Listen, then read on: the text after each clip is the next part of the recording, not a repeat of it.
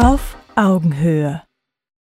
Liebe Community, herzlich willkommen zu einer neuen Ausgabe auf Augenhöhe. Zum ersten Mal live mit euch, mit Publikum. Herzlich willkommen aus Düsseldorf.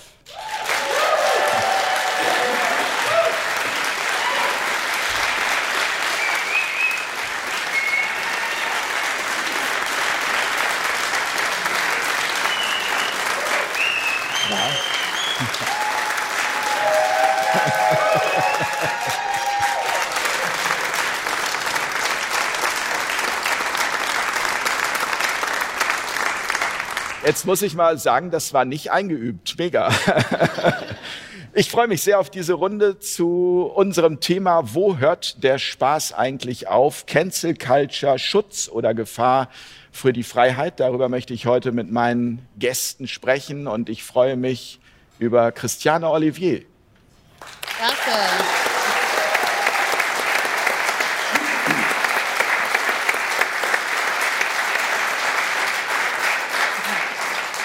Schauspielerin und Comedienne. Genau. Comedienne, I-E-N-N-E, das habe ich jetzt richtig Ja, ausgesprochen. Comedian eigentlich, sage ich lieber. Aber halt die weibliche Form von Comedian, Comedienne. Comedian. Comedian. Genau. Und warum wird es dann falsch Das geschrieben? ist das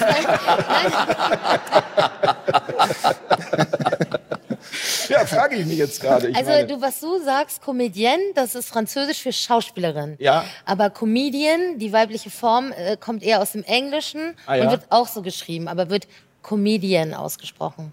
Comedian. Und im Yes. Arabischen ist es Wahalal wal al Genau. Al-Khalwala. Genau. Sehr schön.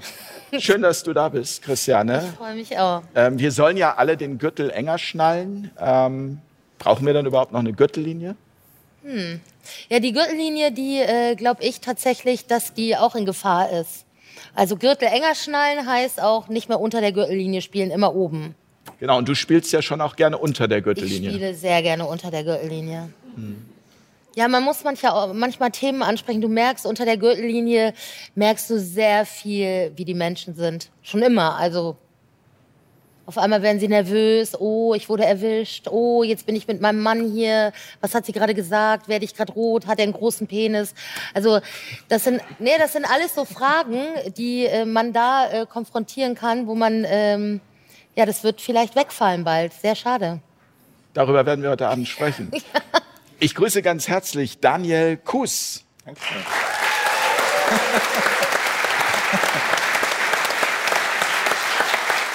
Ähm,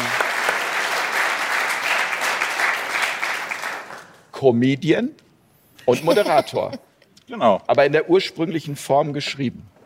in der ursprünglichen, genau. Einfach Comedian. Comedian. Aber es wird genauso ausgesprochen, wie es Christiane sagt. Deswegen hat mich gerade total überrascht, dass wir eigentlich das gleiche Geschlecht irgendwie haben. Deswegen,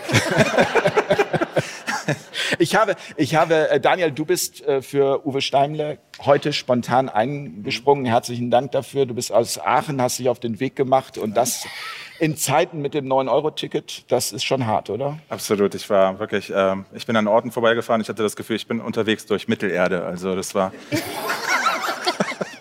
Nein, Quatsch, ich bin mit dem Auto gekommen, alles gut. Deswegen war total spannend. Alles gut. Ähm, ich habe ich habe auf deiner Internetseite einen Satz äh, gefunden. Stell dir vor, wir würden in einer Welt leben, in der keiner lacht. Das wäre schon komisch. Ja, stimmt. Ist das dein Motto? Ja, tatsächlich. Irgendwie wäre es traurig, oder? Also ich glaube, es ist, es, Humor ähm, lockert ja einfach vieles auf und äh, hilft uns ja auch bestimmte Dinge zu bewältigen, die jeder von uns irgendwie mitträgt, die wir einfach so mitgegeben bekommen haben. Und da glaube ich einfach, das wäre schade, wenn es das nicht gäbe. Herzlich willkommen in der Dankeschön. Runde. Danke.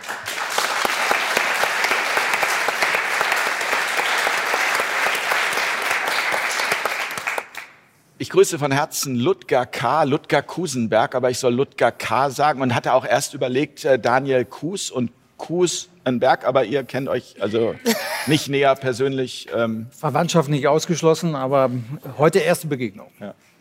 herzlich willkommen, Danke. Ludger K.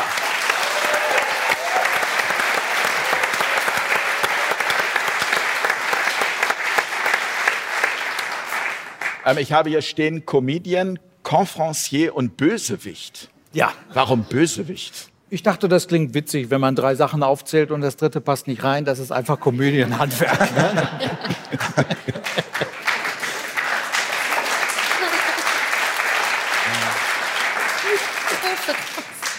15 Jahre WDR haben mich zum Komiker gemacht.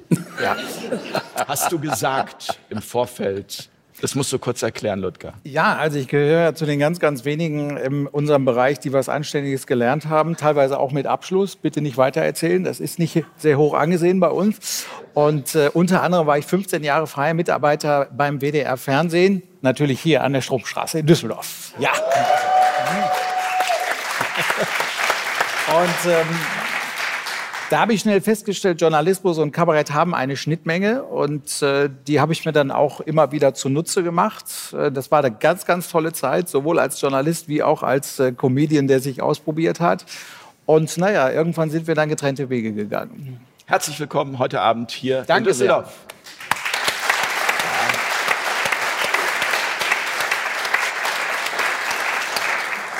Von Herzen grüße ich hier bei Fair Talk Marco Riemer. Merci. Hallo.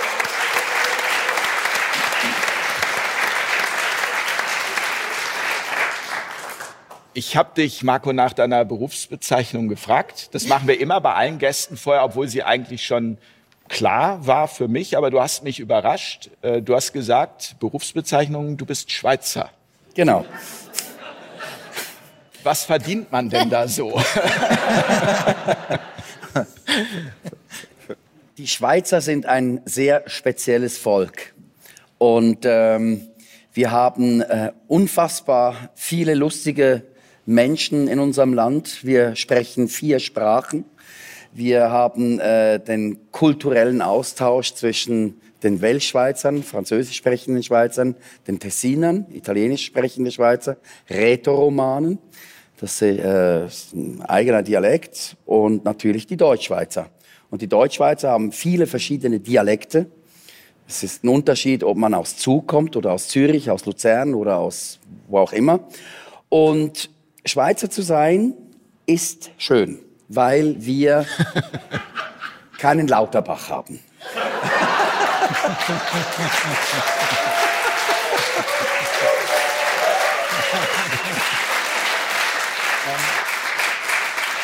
den ich, den ich übrigens wirklich gerne hier auch begrüßt hätte. Er ist jetzt ja auch äh, Comedian. Also ja, er, das stimmt. Ja, nein, das er, stimmt nein, das, nein, nein, er lacht, äh, ihr lacht. Also ab Mitte Juli wird das ausgestrahlt Mhm. bei Amazon und das heißt Open Mic Mhm. und ist ein neues Format und dort hat Karl Lauterbach sich zur Verfügung gestellt, um einen Auftritt als Comedian zu machen. Und Mhm. ich glaube, er wurde dabei ähm, auch unterstützt von Hazel Brugger, kann das sein? Also auf jeden Fall mit Caroline Kebekus und Mhm. Hazel Brugger arbeitet auf jeden Fall zusammen. Mhm. genau, also ähm, Ja, und die Hazel ist bestimmt eine sehr gute Begleiterin, weil sie, ja, weil sie ja keine Ungeimpften empfängt. Ach echt? Ja, hat sie äh, ganz klar in einem Interview gesagt. Das heißt, unsere freundschaftliche Basis ist nicht so gegeben zwischen Hazel und mir.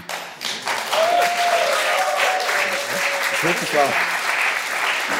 Aber das, das wäre dann ja noch mal wunderbar hier auch noch für eine weitere Sendung Fair Talk. Klar. Also das meinen wir auch ganz ehrlich. Also hier am Tisch äh, würdet ihr euch unterhalten miteinander? Ja, sicher. Ich habe ja Hazel auch mal kennengelernt und ich fand sie eigentlich sehr äh, nett. Also bei uns ist ja nett, nett, also wirklich nett.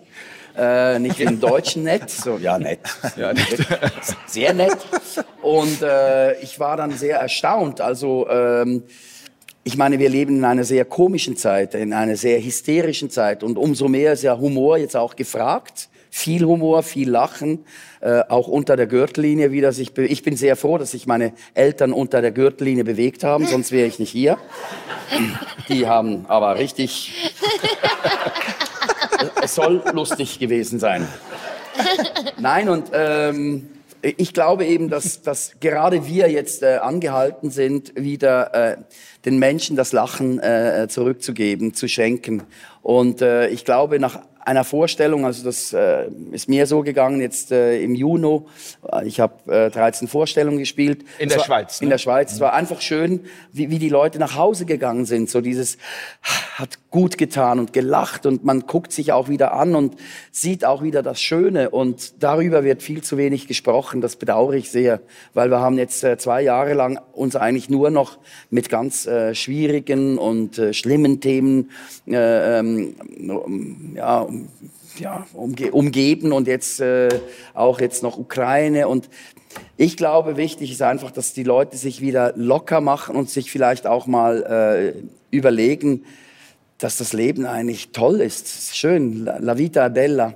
Also es gibt, es gibt äh, Geschichten, die ganz andere, ähm, ähm, wie sagt man, äh, Epis Episoden erzählen, die ganz schlimm sind. Und trotzdem hat man in dieser, in, in dieser schlimmen Zeit äh, immer versucht, den Humor beizubehalten. Das ist unsere Aufgabe.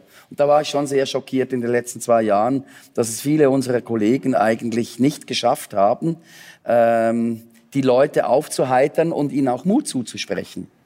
Dass alles nicht so schlimm ist, äh, wie uns äh, ständig erzählt wurde. Ludger, ja?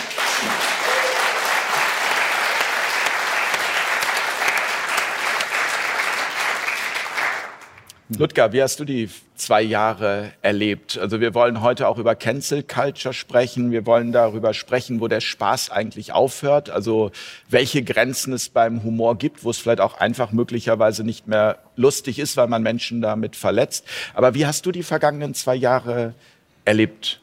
Hast du das Gefühl, dass irgendwie du nicht mehr alles sagen darfst, was du vorher durftest? Also ich habe eine gewisse Erfahrung als Abtrünniger und bin dann dementsprechend etwas äh, anders in diese Zeit reingegangen. Ähm, ich weiß noch, am 14. März 2020 war mein letzter Solo-Auftritt und zwar in einer Kleinstadt in Sachsen. Und es fühlte sich wirklich so an wie in einem Western. Es war komplett alles leer und so, so Staub wurde dann über den Marktplatz geweht. Und ich dachte, oh, das kann lange dauern, jetzt mit diesem Lockdown. Ähm, es war für mich spannend, wie sich die Comedians positionieren werden, denn ähm, es ist ja nun nicht klar gewesen von Anbeginn, dass der Großteil unserer Kollegenschaft nun wirklich diese Einstellung vertritt und sich für die entsprechenden Kampagnen hergibt. Eigentlich sogar eher umgekehrt. Also ich habe eigentlich das gemacht, was ich immer gemacht habe. Ich habe relativ schnell eine Haltung dazu entwickelt und die einfach komödiantisch aufgearbeitet und merkte, jetzt bin ich schon wieder alleine damit. Und äh, es hat aber Spaß gemacht, ähm, in diese Tabuzonen reinzugehen und festzustellen, das Ding, dieses Thema an sich hat viel Potenzial und die Pointen liegen auf der Straße und ein Publikum, das sich darauf einlässt, kann auch mit dieser ernsten Thematik einen richtig schönen Abend haben. Christiane, ja? Hast,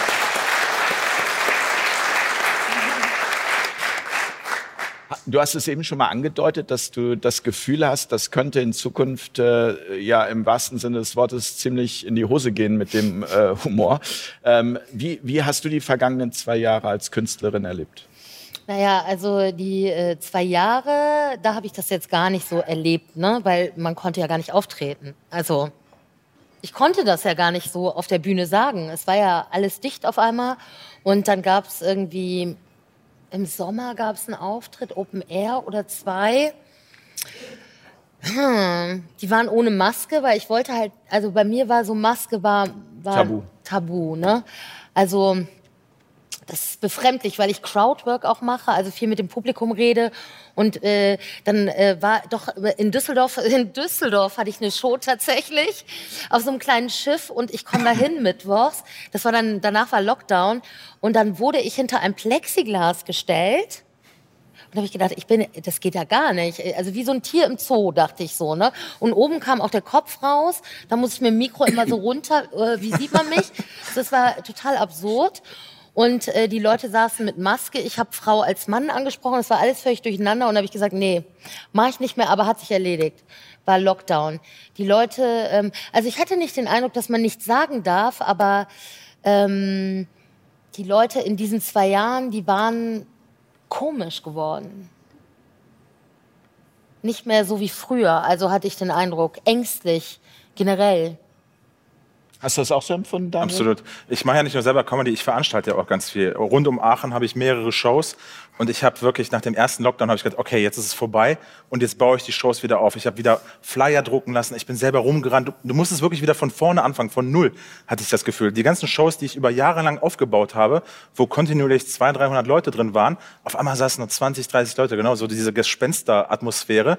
Und dann habe ich da Vollgas gegeben und dann kam ja schon wieder der zweite Lockdown und das war so richtig emotional bam, richtig runter, also Bruchlandung. Äh, ich war auch einer der Deutschen, die extremst zugenommen haben, sieben Kilo. Also 40 Prozent der Deutschen haben sieben Kilo. Ich weiß nicht, wie es bei euch auf Schweizern ist. Also ich habe keine Ahnung, wie es bei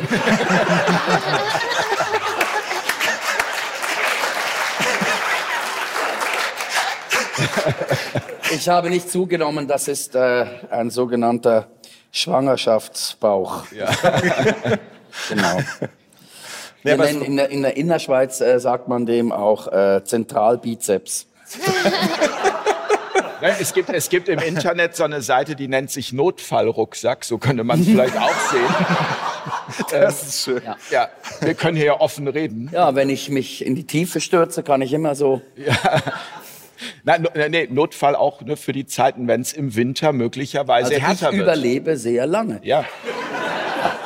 Dann lache ich. Also guck mal, was ja momentan. Was ja ganz spannend ist, das Thema ist ja, wo hört der Spaß eigentlich auf? Genau, Marc ja, und ich, wir haben uns ja heute, auf. Ich, wir haben uns heute ja zum ersten Mal getroffen. Ne? Wir ja. kannten uns vorher gar nicht. Ne? Und dann redest du auf einmal trotzdem, bringst einfach so einen Spruch und trotzdem versteht man sich einfach. Ne? Du drückst mir bestimmt gleich auch einen Spruch, äh, darauf warte ich noch.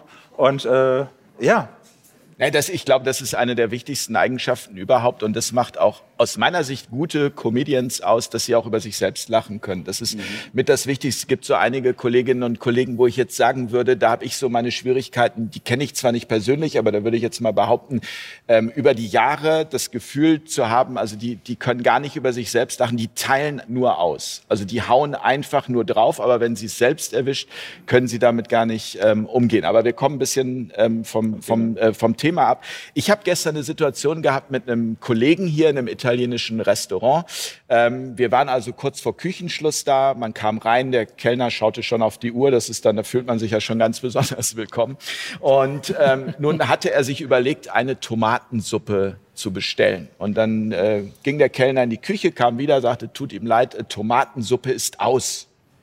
Und ich finde, wenn Tomatensuppe beim Italiener aus ist, dann wird's gefährlich.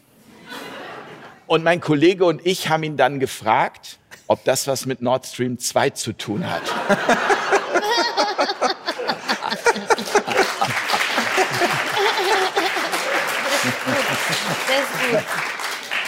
Und da konnte er nicht drüber lachen. und da habe ich gedacht, den muss ich heute Abend erzählen, weil da hörte für den der Spaß auf.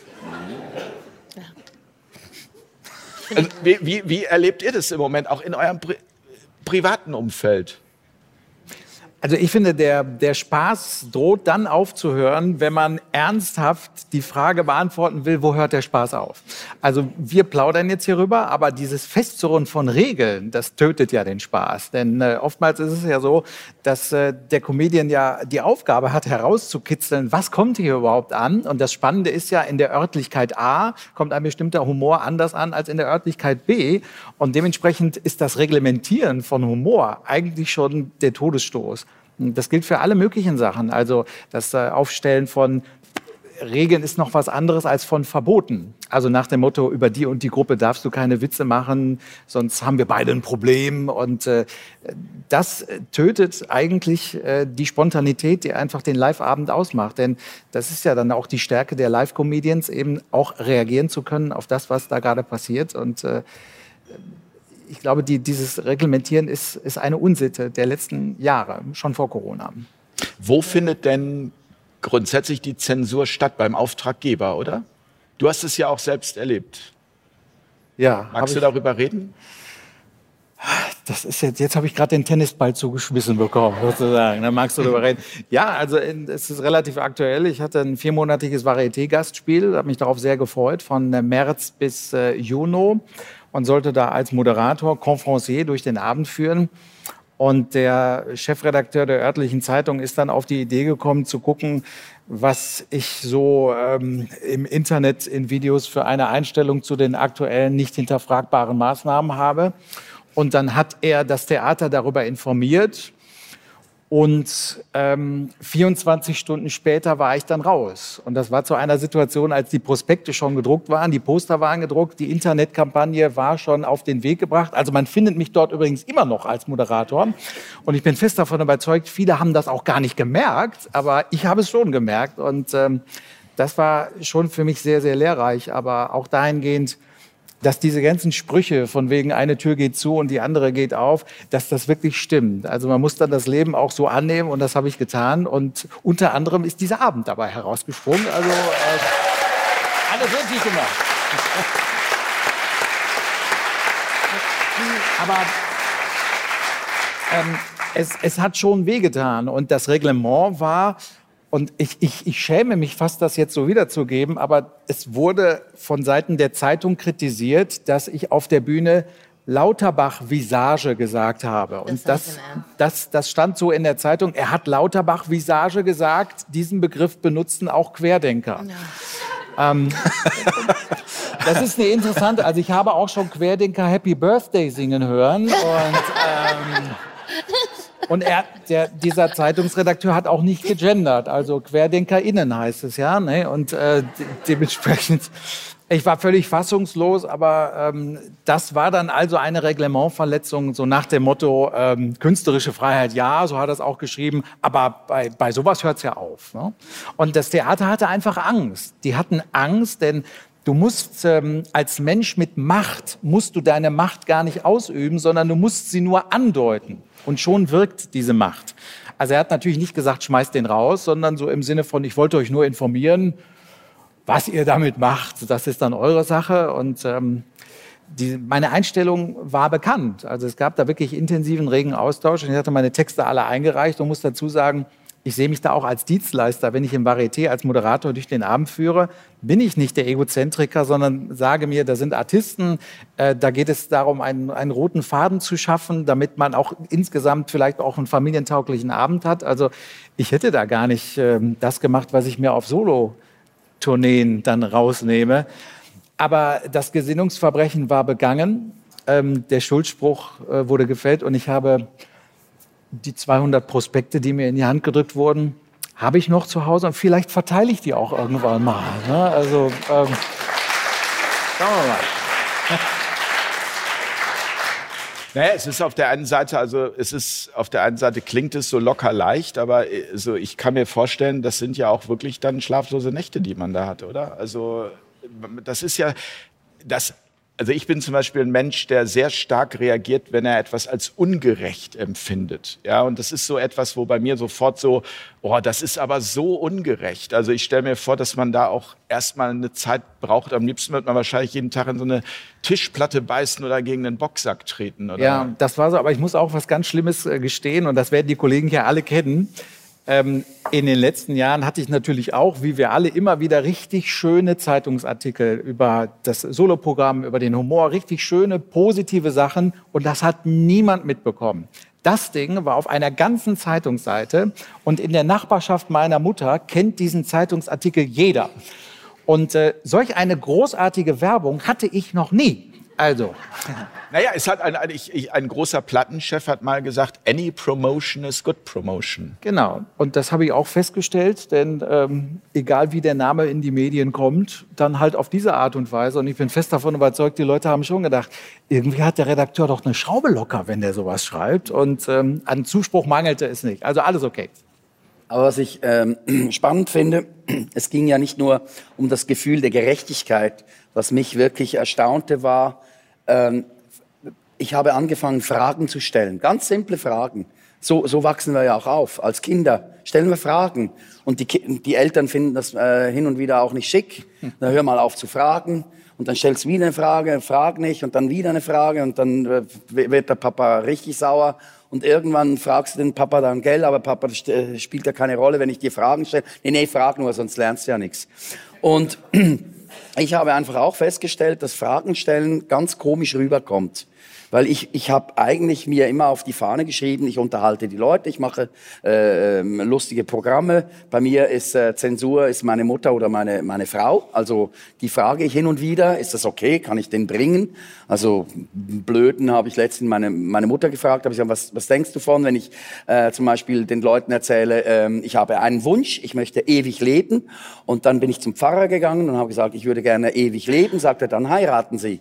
Dann habe ich gesagt, wieso heiraten? Ja, dann verschwindet der Wunsch. Und meine Mutter, und meine Mutter ist dann so Indikator, die sagt, nö, den würde ich jetzt also so, ja doch, den kannst du bringen. Und im, im humortechnischen Bereich liegen meine Frau und ich eh auch auseinander, auch ähm, Jahre technisch, die ist zwölf Jahre jünger. Und das ist auch, ich bin 1961 äh, geboren. Ich fühle mich ja teilweise. Gefroren ist schön. Gefroren. Gefroren. Das kommt erst ja, im Herbst. Ja, ja das kommt ja. jetzt. Nee, aber ähm, ich fühle mich manchmal auch so wie ein Alien aus einer anderen Zeit, aus dem letzten Jahrtausend. Da, da wurden ja noch Altherrenwitze erzählt und, und, und Flachwitze und so. Das war völlig normal. Gegendert wurde auch nicht. Also gendern, das wusste man nicht mal wie buchstabieren. Also T-S-C-H-N, der, gendern. Äh, der Einzige, der gegendert hat, war äh, Elvis Presley mit Love Me Gender. Aber ganz wichtig, Wikipedia Halbwissen. Und meine Frau, die mag so intellektuelle Witze, so Sachen wie, äh, was sagt der Türsteher äh, zum äh, Neutron, äh, nur für geladene Gäste, verstehe ich nicht. Aber was sie dann mag, sind so Witze wie äh, drei Idioten gehen zum Psychiater, Intelligenztest, fragt der Psychiater zweimal zwei, erste tausend, Entschuldigung, tausend. Okay, Sie. Mittwoch. Bitte. Mittwoch. Dann zum dritten Sie. Vier. Was? Vier. Sehr gut. Wie sind Sie auf das Resultat gekommen? Ich habe tausend durch Mittwoch geteilt. Hochintellektueller Witz. Und ähm, wie gesagt, diese Form des Kabaretts, die ich auch angebe, es war ein Ziel, Leute zum Lachen zu bringen. Und dann habe ich natürlich auch die Absurdität dieser ganzen Maßnahmen. Eben, du gehst dann ins Restaurant, da musst du dann Maske anziehen für die zehn Meter zum Tisch und dann darfst du diese... Das habe ich dann äh, persifliert und hinterfragt. Und dann war man plötzlich äh, ein Querdenker, was früher mal ein Kompliment war. Querdenker waren ja immer, aber wurden auch äh, in Jede Firma wollte eigentlich Querdenker ja, haben, um kreative Prozesse genau. in Gang zu setzen. Und plötzlich äh, wurde man geächtet und dann war man dann äh, relativ schnell dann auch ein Schwurbler und alles Mögliche. Und mittlerweile kann ich das aber mit sehr viel Humor auch nehmen, weil ich so denke, puh, ist eigentlich noch ganz witzig. Und ich habe festgestellt, mit diesen 13 Vorstellungen, die ich jetzt gespielt habe im Juni, dieses Narrativ von den äh, sogenannten, ähm, von den sogenannten Menschen, die gegen uns sind, das, das stimmt gar nicht. Also ich hätte nicht 600, 700 Zuschauer im Theater gehabt, wenn alle gefunden hätten, ich bin ein Idiot. Im Gegenteil. Ich habe das Gefühl, dass wir eigentlich in der Mehrheit sind. Das, das merkt man jetzt auch. Gibt ja viele, die sagen, ich mache keinen dritten oder vierten äh, Peaks. In der Schweiz hat man immer Peaks gesagt, Speaksli, also eine Spritze. Und du merkst so, wie die Leute auch die Schnauze voll haben. Das ist übrigens auch hochinteressant. Die spanische Grippe wurde eigentlich durch die Leute beendet weil sie hatten irgendwann die Schnauze voll von den Maßnahmen und wollten wieder leben. Und das ist jetzt genau der Punkt, wo wir einsetzen müssen, den Leuten das Leben zurückzugeben. Äh, ich bin nach Deutschland gekommen 1985. Da habe ich im Haus der Springmäuse gespielt. Das war meine erste so wirkliche Begegnung In mit Bonn. Deutschland. In Bonn, genau. Oxfordstraße. Und Dann habe ich die 90er Jahre erlebt, äh, wo plötzlich Aufbruchstimmung war, aber Goldgräberstimmung, äh, Fernsehen. Dann hat man Filme gedreht, man hat gelacht. Ich habe die, die Deutschen als innova äh, innovativ empfunden. Ich war in Talkshows bei Biolek. Ich weiß noch, ich bin da rausgegangen, also weil ich habe gesagt, ihr könnt doch stolz sein auf euer Land. Ihr ähm, sprecht über die Vergangenheit, ihr versucht das aufzuarbeiten im Gegensatz zum restlichen Europa. Ihr macht doch das toll, ihr seid gastfreundlich. Was für ein wunderbares Land, das Land der Dichter und Denker, dann die, die WM, Sommermärchen, alle waren begeistert, endlich, auch in der Schweiz, endlich schwenkten sie wieder mal die Fahne und haben Freude, wir sind Deutsche und so. Und jetzt habe ich das Gefühl, ich bin in einem Land, das ist komplett gespalten. Und die ganze Freude ist weg. Und ich denke so, holt euch um Gottes Willen die Freude zurück. Und ich, ich, ich denke immer darüber nach, wie kann man diese Vollpfosten von Lauterbach und wer auch immer, wie kann man denen Schuhe in den Arsch geben? Ganz ehrlich, das sind Verbrecher. Und diese, diese Menschen...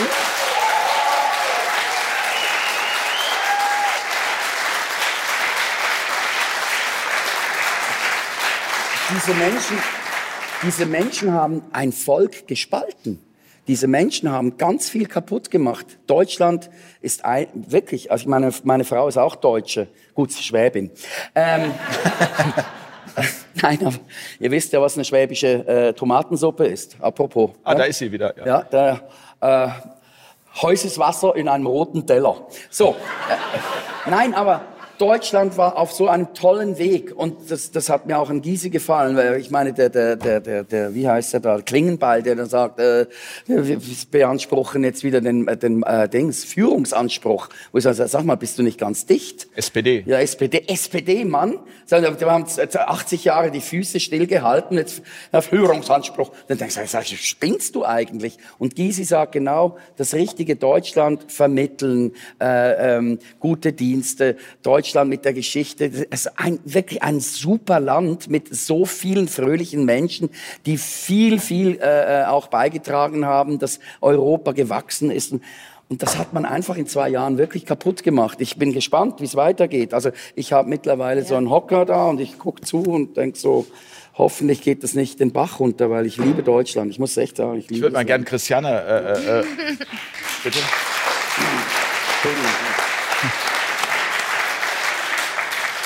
Ja, ich, also ich bin ja Belgierin halb. Genau, das wäre meine Frage jetzt gewesen. Also, Also ich kann dem gar nicht nachempfinden, muss ich leider sagen. Mich überrascht das an den Deutschen gar nicht. Ich weiß, also es war für uns Belgier klar, als wir die FFP2-Maske gesehen haben, das sind die Deutschen.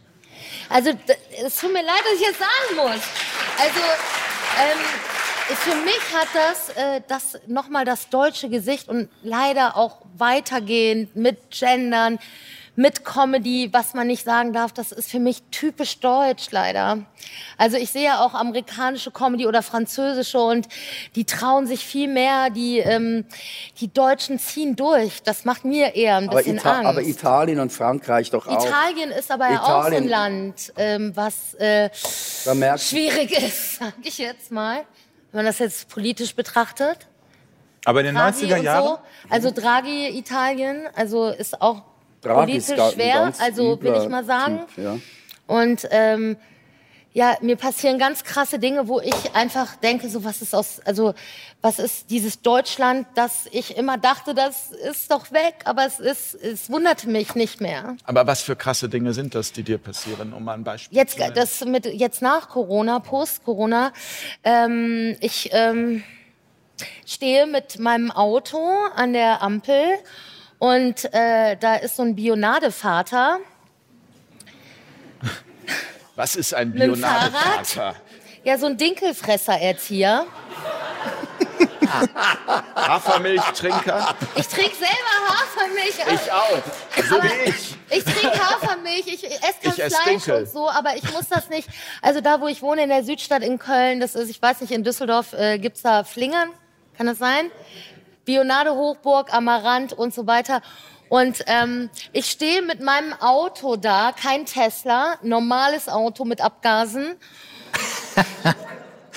Und dieser Bionadevater mit Kindersitz steht neben mir, so ganz weicheig auch, also kein richtiger Mann mehr.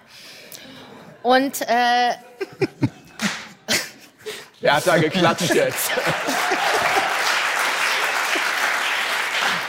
Und äh, ich habe ein Cabrio und sagt so in weicher Stimme zu mir, Sie stehen zu weit vorne.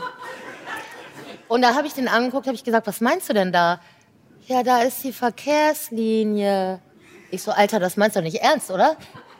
Wie alt, er war jünger als ich, 30 oder so. Sagt er, doch, in Deutschland gibt es Verkehrszeichen. Und da hab ich es mir so wirklich, ich wollte sagen, weil ich sagen, du, ich bin Belgierin, bei uns ist Rot eine Empfehlung, ich fahr dann mal los. Ne?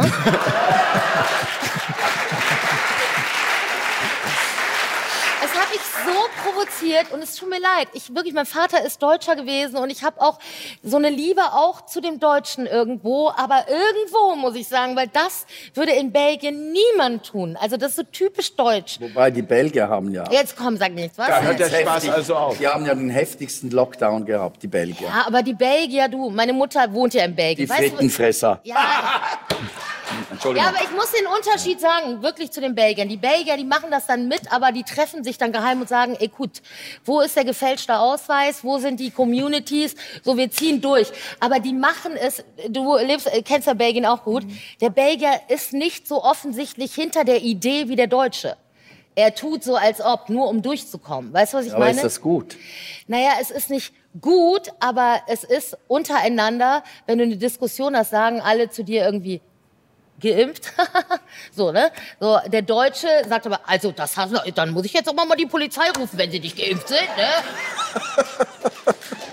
ja, ich Ja, da muss merkt es man leider schon, da- sagen, es ist Da, so. da bleibt einem fast das Lachen ein bisschen im Halse stecken, weil es also tatsächlich... damit weil so sage ich natürlich nicht, dass ich nicht Ja, geimpft aber in der bin, Schweiz ne? war das aber, auch so. Weißt du, der, in der Schweiz war das der Slogan äh, Impfen statt Schimpfen. Impfen statt Schimpfen. Und dann denkst du so, was? Also die Idioten, die findest du überall auf der Welt. Und eben die, ich meine, auch die Amerikaner, die waren ja auch paranoid. Ja, absolut. ich Nicht in allen Staaten, aber nicht Amerika ist so, das kannst du nicht vergleichen, weil alle republikanischen Staaten, wie ich gehört habe, waren ja anders als die Demokraten, ne?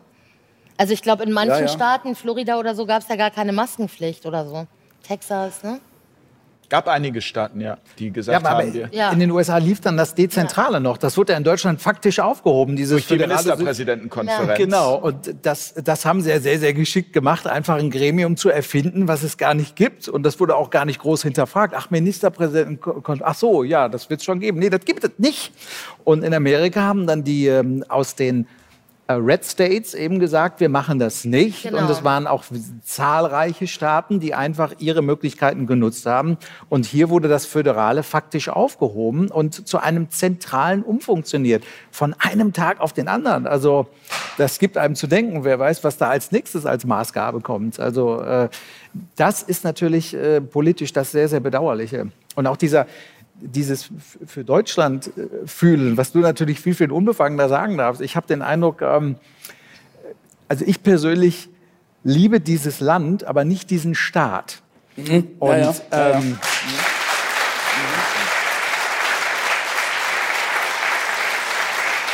also diese, diese, diese Liebe, die ich empfinde, gilt, gilt den Wäldern, den, den Städten und den Menschen. Und ich höre immer wieder etwas von, von Verfassungspatriotismus, also dass die Leute wirklich die Gesetze lieben, insbesondere dieses tolle Grundgesetz. Und wenn dann halt gesagt wird, so jetzt haben wir die Affenpocken, bitte beim Autofahren die Maske über die Augen ziehen, die Deutschen machen es. Ja, das meine ich. Ja, Ja, und das, das- machen die Deutschen, ja. Ja, wobei, wobei das Problem ist ja, und das, das hat mich erschreckt, äh, dass die meisten Menschen kennen ja die Verfassung nicht. Null. Also wir kennen unsere Pflichten, aber wir kennen nicht unsere Rechte. Und ein Staat zum Beispiel kann gar keine Impfpflicht äh, veranschlagen. Da gibt es dann auch UNO-Pakt II, das ist ein internationales äh, Recht, wo- worauf die, die, das hat man abgemacht. Also Firmen können aufgrund von, von, äh, von äh, Arbeitsrecht, aber nicht der Staat. Der Staat schützt den Bürger eigentlich genau vor dieser äh, Einflussnahme, bis auch auch nicht im Krieg. Darf er gar nicht. Und das wurde einfach über den Haufen geworfen. Also ich habe ich, ich hab immer gesagt, dass das Schlimme war eigentlich, da gab es Generationen, die haben für diese Freiheiten, für diese Verfassungen, haben die gekämpft, Blut, auch Blut gelassen. Und die, unsere Generation jetzt ähm, schmeißt die Freiheit weg aufgrund von Prognosen äh, auf, aufgrund der Pro ich könnte eventuell sterben. Wo ich so, da seid ihr nicht ganz dicht, wir werden alle sterben. Und wenn, wenn du das aber gesagt hast, also eben, eben ich komme aus einer anderen Zeit. Ja, es gibt ja, es gibt ja sogar, es gibt ja sogar eine Statistik, ähm, habe ich mal gehört. Ähm, vier von vier Deutschen müssen sterben. Nein. Ja, ja. Aber weißt du, wenn du, wenn, wenn du so unbefangen, eben, ich habe dir das ja äh, vor der Sendung auch gesagt, ich bin aufgewachsen, ich habe gesagt, Mama, ich bin weg, wohin gehst du? In den Wald.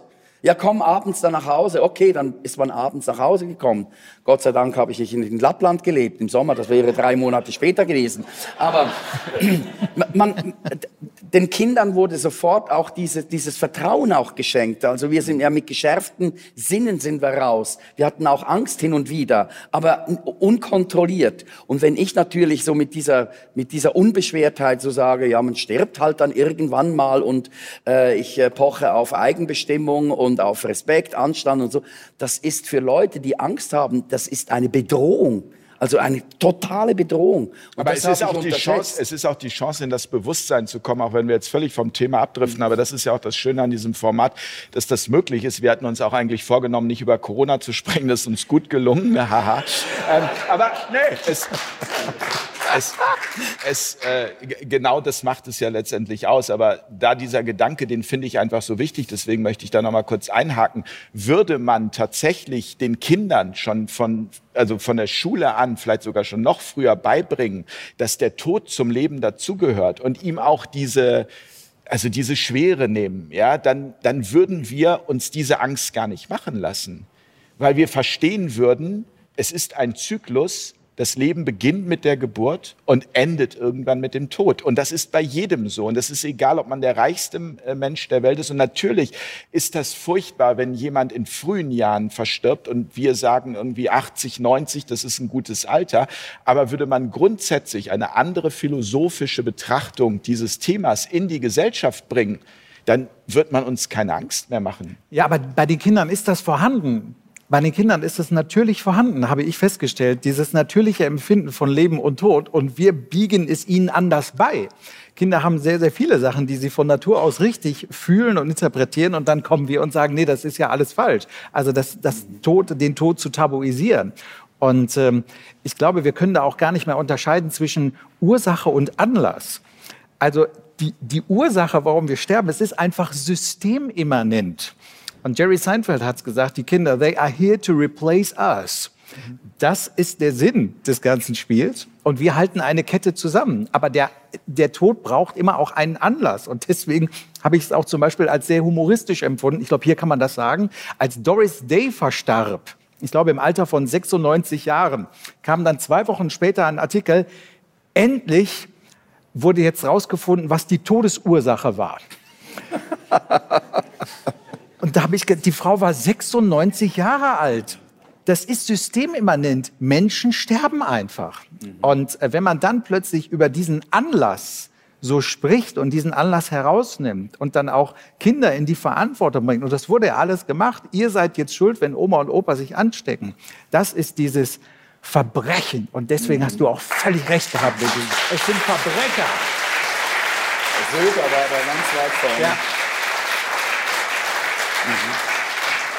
Ja, und, und, dennoch, äh, Christian, sofort, dennoch würde ich Sie gerne verstehen, warum Sie so gehandelt haben. Also das meine ich auch ganz ernst, dass ich sage, ich würde gerne mit Ihnen darüber sprechen und Sie fragen, ob Sie das so, wie wir das hier besprechen, verstehen, weil meine Philosophie ist, nur wenn wir miteinander in den Diskurs gehen am Ende, werden wir alle gewinnen. Wenn wir das nicht tun, wird die Spaltung immer stärker werden. Wir werden uns immer weiter auseinander dividieren und vor allem, wir vergessen dann, dass wir auch eigene Baustellen haben, die wir angehen müssen. Wir, wir, wir geben die Schuld immer gerne ins Außen und sagen, das sind Ver Verbrecher, ja, äh, und keine Frage, das kann man so bewerten. Aber auf der anderen Seite habe ich mal gelernt, dass die Menschen, die am schwierigsten in unserem Leben sind, die zu uns kommen, wir ihnen am dankbarsten sein sollen. Das ist ein buddhistischer Gedanke, mhm. ähm, weil sie uns am meisten aufzeigen und weil sie den Wandel überhaupt erst ermöglichen. Und ich bin davon überzeugt, wir müssen uns mit ihnen an einen Tisch sitzen. Wir müssen mit ihnen sprechen. Wenn uns das nicht gelingt, mit ihnen ins Gespräch ähm, ähm, zu kommen, dann, dann geht Schiff unter.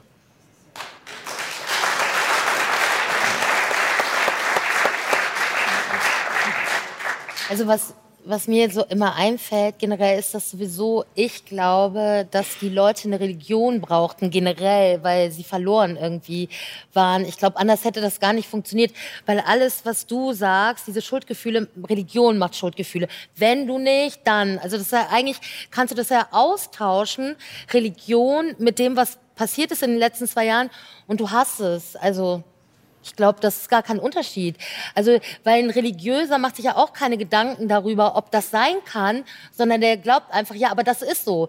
Wenn ich mit jemandem diskutiere, ja, äh, zum Beispiel mache ich mir Gedanken, ich glaube auch an einen Gott, dann sagt ein Religiöser, ja, an welchen denn? Dann sage ich, ja, an meinen. Nee, dann glaubst du nicht. Dann habe ich gesagt, was? Das ist aber jetzt unverschämt. Ich glaube, also, nee, weil wenn du glaubst, dann glaubst du, was da steht. Ich gesagt, ja, mein, das, das ist dasselbe. Da kannst du nicht in Diskurs gehen, dann bist du einfach kein guter Christ oder kein guter andere, also Religion. Und dieses Corona ist einfach eine Religionsersatzdroge gewesen, auch finde ich. Ja, und sie ist, um, um das nochmal, und dann komme ich zu Daniel, ähm, äh, und, äh, und das eben, was mir nochmal ganz wichtig ist, es war auch notwendig, um, weil das Alte auch nicht gut war, wie es bis dahin war. Es musste Ja. eine, also alle haben ja den Wandel auch Vielleicht. irgendwie herbeigesehnt. Und es ist ganz viel aufs Tablett gekommen durchs Corona, durch Corona. Es, man hat plötzlich Dinge angeschaut. Ich meine, auch Kinder, ja, wir, wir haben uns dann alle aufgeregt und gesagt, oh Gott, wie werden die Kinder behandelt mit den Masken und so. Aber wenn wir es jetzt mal den Blick weiterspannen und sagen, wir alle haben irgendwie bei, bei H&M eingekauft oder wo auch immer und wir wissen, dass dort Kinderarbeit, äh, dass Kinder ausgebeutet werden. Das heißt, plötzlich ist auch die Chance da, dieses Thema anzuschauen und da drauf zu blicken. Also es ist auch wie so ein Brennglas, finde ich, Corona. Das, was du gerade gesagt hast, Christiana, das hat mich äh, tatsächlich direkt bewegt, also die Geschichte mit der Religion. Ich habe mich jetzt äh, durch Corona 20 Jahre zurückversetzt gefühlt, weil ich bin damals als Kind in einer Sekte aufgewachsen. Äh, kein Scherz. Äh, Zeugen Jehovas. Äh, ja, genau richtig. Und äh, also alle fragen mich immer, wo waren deine Eltern? Und dann sage ich immer in der Sekte. Und äh, und das Ding ist, äh, da waren halt eben ganz klare Regeln, ganz klare Verbote, ganz klare Sachen, wie du halt eben zu denken, zu fühlen und äh, und zu handeln hast. Ne? Also du, du, du musstest halt eben ja auch von Haus zu Haus gehen und predigen. Ne? Und du wusstest schon als Kind, das läuft nicht gut. Das läuft. Also ich habe mir mal so eine Notfallpizza gewünscht, ne? so von wegen, okay, Sie haben kein Interesse an Gott, wie wär's denn mit einer Margarita? Ne? Und das, naja, und dann allein aus diesem System auszubrechen, einfach das zu reflektieren, als junger Mensch zu überlegen, Moment mal, hier laufen irgendwie ein paar Sachen falsch, die, die einfach nicht fundiert sind, nicht biblisch oder wo, wo einfach Machtvorstellungen dahinter ste äh, steht. Auch wenn die einzelnen Mitglieder äh, gute, gute Aspekte haben oder auch so diesen Christengedanken weiter haben, aber die Führung, die von oben kommt und diese Linie vorgibt, du hast dich einfach danach zu richten. Und ich habe da wirklich... Ähm, also es ist, es ist nicht so, viele sagen so, du kommst ja nicht aus so einer Sekte oder aus so einer Religion raus. Ich, bin, ich konnte sofort austreten. Das Ding ist, kopfmäßig bist du die ganze Zeit noch da drin. Ich habe drei oder vier Jahre gebraucht, um durch Studium, durch, durch Sachen einfach für mich selbst zu erkennen, Moment mal, hier passen Sachen nicht und ich verlasse das Ganze. Und ich habe gedacht, wow, was für ein krasses psychologisches System, was Menschen aneinander an, äh, bindet ne? und wo Menschen wirklich genau so folgen. Und auf einmal passiert das Ganze in Deutschland. Und ich denke mir, krass, das kann doch nicht sein. Ihr müsst euch doch, also wenn, wenn Menschen irgendwie sagen, also bei, bei den Zeugen Jehovas haben die ja mal gesagt, ja, du, ähm, oder ich, ich habe einfach gesagt, äh, wenn die gesagt haben, warum, warum gehst du denn jetzt weg von den Zeugen Jehovas? Dann habe ich gesagt, naja, äh, wenn jemand studiert, dann bezieht er sich nur, nicht nur auf eine Quelle, du brauchst ja mehrere Quellen. Und Zeugen Jehovas sagen zum Beispiel, du sollst nur die Quelle der, der, äh, der, der Literatur von den Zeugen Jehovas lesen. Und auf einmal haben wir in, in Deutschland diese Situation, dass wir wirklich nur eine Quelle haben, die staatliche Quelle, und die Medien machen auch noch mit. Und es gibt keinen Gegenpol. Es gibt keinen Gegenpol. Und du denkst dir einfach, wenn du was dagegen sagst, bam, da wirst du direkt, äh, also du kriegst einfach einen drüber, ne? Und, und die Parallelitäten. Ja, das war. Ich hätte nicht für möglich gehalten. Ich hätte es nicht für möglich äh, gehalten, dass wir in Deutschland noch mal an so einem Zeit in so einem Zeitpunkt kommen, wo du nicht offen darüber sprechen kannst, dass du sagst, nee, finde ich doof, gefällt mir nicht. Und es reicht einfach aus, mein Nein genügt. Ich möchte da nicht mitmachen. Fertig.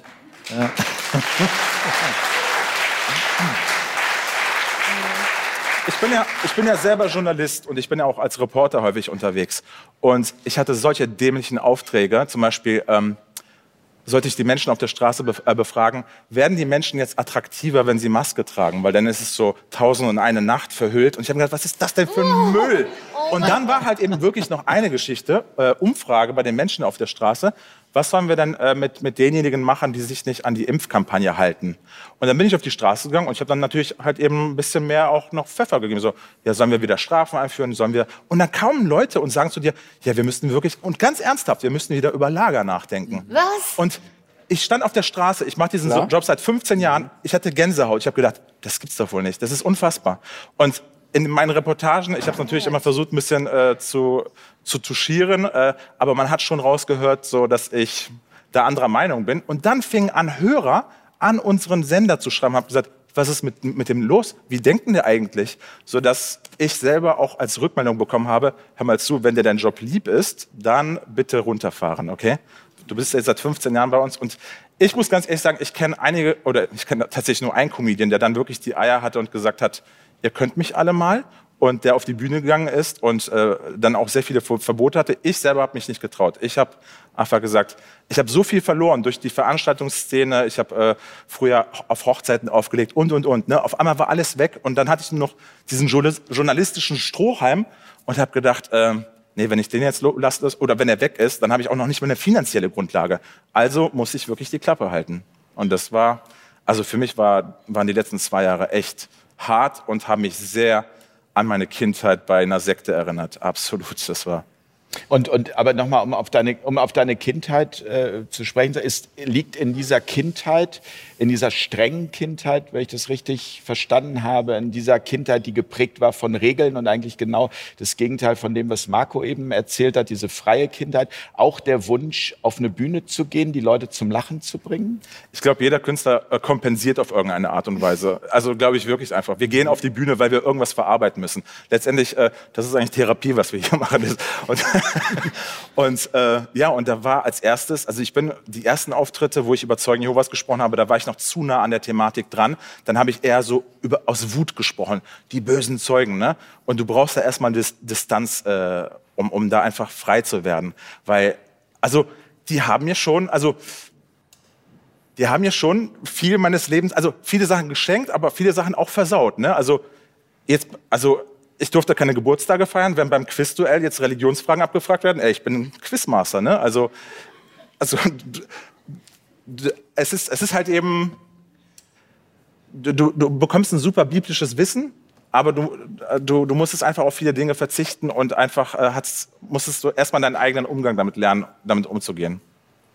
Und, und vor allem das, das, das Krasse war, wie meine Eltern damit umgegangen sind, weil ich weiß noch, äh, ich hab, fing an, das zu lesen, äh, andere Bücher, und dann kam ich nach Hause und meine Mutter hatte die Ältesten informiert, äh, da- dass die mit mir reden. Das sind so die Priester halt eben bei den Zeugen Jehovas. Und dann saßen wir da auf der Couch, ich werde es nie vergessen, ich war gerade mal 20 oder so. Meine Mutter saß auf der Couch heulend, so von wegen, unser Sohn, der ist abtrünnig geworden, der informiert sich woanders. Und dann saßen dann diese zwei älteren Männer, so 45, 50, ne, und so, ja, wir haben gehört, du liest da irgendwelche Sachen und so. Du weißt doch, was die Wahrheit ist. Und ich habe gesagt, wenn es die Wahrheit ist, braucht sie sich vor nichts zu verstecken. Und dann äh, haben die gesagt, ja, wir haben auch gehört, dass du hier einige Bücher hast. Kannst du die denn mal runterholen? Ich so, ja, was wollt ihr denn damit? Und dann meinten die dann so, ja, deine Eltern haben hier einen Kamin, äh, dann können wir, äh, damit du dich nicht noch mehr. Und da habe ich gesagt, hey, gute Idee, weil Bücherverbrennung immer super funktioniert hat. Und äh, kein Scheiß. Und dann am, am, am gleichen Abend, wirklich, die sind dann abgezogen, haben gemerkt, dass das da bei mir einfach schon kopfmäßig war ich einfach zu weit weg. Und dann kam am gleichen Abend noch damals SMS, wo dann so Freunde, Zeugenfreunde schrieben so, ja, wir haben gehört, du bist äh, abtrünnig geworden. Wenn du wieder zu Jehova findest, können wir wieder befreundet sein. Äh, aber jetzt endet der Kontakt. Und ja, sag jetzt, ich ja, das ist dasselbe. ja. ja. Weißt du, das wird ja nicht im Badmintonverein passieren, ne? Wenn du sagst, ich interessiere mich nicht mehr so äh, dafür, dass die Leute dich ja nicht mehr grüßen, ne? So, oder da ist der abtrünnige Badmintonspieler, ne? So, Er irgendwie- spielt jetzt Tennis. der spielt jetzt Tennis, genau. Der fühlt sich besser. Aber das, dasselbe wird heutigen 19-Jährigen passieren, wenn sie in fünf Jahren sagen, ich habe keine Lust mehr, mich mit Sekundenkleber an der Autobahn festzumachen. Dann werden dieselben Prozesse einsetzen. also, Ja. Deswegen eigentlich, wenn du als Kind so wirklich so eine schwere Phase durchläufst, es ist irgendwie, es ist ätzend, aber irgendwann ist es für irgendwas gut im Leben. Ne? Du, du bist ja dadurch ja. komplett abgehärtet. Ne? genau. Und irgendwie, irgendwie leben wir ja noch. Also, Wenn wir schon bei dem Thema Kindheit sind, Christiane, wie war das bei dir? Also die Kindheit ist eine anstrengende, schwere Kindheit, furchtbare Kindheit, schöne Kindheit. Warum Beides. Comedian? Beides. Meine Mutter ist depressiv. War nicht so cool. Ich musste immer witzig sein, aber ich habe es nicht geschafft. Ich konnte sie nie aufheitern. So, das war eigentlich ziemlich kacke. So, aber ich glaube, das ist äh, also diese Lebendigkeit und dieses Temperament und dieses Kommen und so, das habe ich natürlich daher irgendwoher, dass ich äh, sie immer, sie war halt im Bett und dann aufheitern wollte. Ähm, das wurde aber immer Migräne genannt, weil Depression sagt man ja nicht. Und das ist halt auch ähm, so, dass ich würde so gerne als Comedian, um das zu verarbeiten, eine Nummer über Depression mal machen. Und es geht nicht, weil dann sitzen Zuschauer da und sagen, das macht man nicht. Also über Depressive darf man, also ich bin selber Opfer von Depression gewesen. Ja, warte mal, bis du das mal hast dann wird man so angegriffen, weil darüber darf ich auch keine Witze machen. Also das ist halt bei unserem Thema eigentlich, wo hört der Spaß auf? Über Depressionen darf man auch keine Witze machen. Finde ich natürlich als Opfer von sowas auch kacke, ne? Das ist der Vorteil, wenn du ein alter weißer Mann bist. Ja, ich bin kein Dann alter machst du weißer Mann. über alles wieder Witze. Ja. Weil die Jugend muss ja diese Tradition, diese Kultur, die muss man denen in Erinnerung rufen. Das ist ganz wichtig. Also ich bin wirklich mit einem Papa aufgewachsen, er hat wirklich Witze erzählt, das war, da haben manchmal die, die, äh, die Frauen dann eingegriffen, also jetzt nicht nur bei meinem Papa, sondern bei seinen Macho. Freunden. So, hey, da sind die Kinder, also jetzt bitte so ein bisschen den Ball flach halten. Und dann haben die so vielleicht äh, 30 Sekunden so zahme Witze erzählt und dann ging es wieder zur Sache. Und das war aber schön. Also ich habe dann diese Witze meinem Schuldirektor äh, erzählt. Ich habe nichts verstanden, aber der hat dann nur gelächelt. Und ich glaube, wichtig ist einfach, dass wir unsere Kinder dazu erziehen, dass sie eigenständig denkende Wesen sind und dass man ihnen den Raum gibt.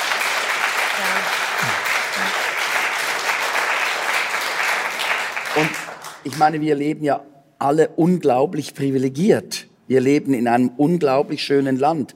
Das war für mich auch so sehr, sehr merkwürdig. Ich bin während der Corona-Zeit, also ich kann das Corona-Zeit, während dieser komischen Zeit bin ich gereist und habe viele arme Länder auch bereist. Äh, Und die Leute hatten da ganz andere Probleme. Die, die, die haben sich die haben sich gefragt, kriegen wir wieder irgendwas auf den Tisch, weil der Tourismus fehlt und ihr, ihr, lebt da alle in eurer paranoiden Blase, ihr seid diese, diese, diese Westmenschen. Und äh, ich glaube, die Aufgabe ist, ich, ich habe auch was Anständiges gelernt, ich war ja Lehrer.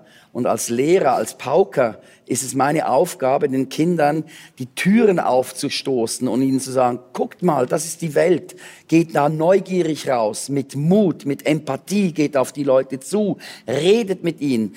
Gesicht, ganz wichtig. Es ist ein Liebesgesicht. Kann ich den Menschen umarmen oder bleibe ich eher etwas Das zurück? ist ein Bösewicht. Bauch, böse, Bauchgefühl, ganz wichtig, Risikoentscheidung und, und, und. Und genau diese Dinge wurden ja den Kindern, das wurde den Kindern weggenommen. Also, also diese, also, das war ja katastrophal. In, in der Schweiz äh, hatten wir Gott sei Dank nur sechs Wochen, äh, in denen die Kinder nicht in die Schule durften. Und es war eine ganz kurze Zeit, äh, wo sie eine Maske anziehen mussten, also in der Oberstufe. Aber ich war so stolz auf meinen Zehnjährigen, der hat in der Zeit gesagt, ich ziehe keine Maske an. Und dann hat natürlich die Rektorin angerufen, wir haben da ein Problem. Ich gesagt, nein, wir haben kein Problem, wir. Sie haben ein Problem. Ja, äh, was machen wir jetzt? Hab ich, was wollen Sie denn?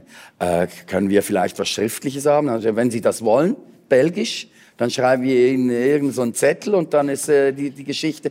Aber weißt du, wenn, wenn natürlich die Kinder schon so erzogen werden, auch so eben, ich bringe meine Großeltern um oder du siehst den Papa, so ein Weichei, Entschuldigung, wenn meine Tochter, die ist 29, nach Hause kommt mit so einem Vollpfosten, der eine äh, FFP2-Maske anhat und sich äh, festklebt auf einer Straße, den gebe ich so einen Tritt in den Arsch, weil ich bin...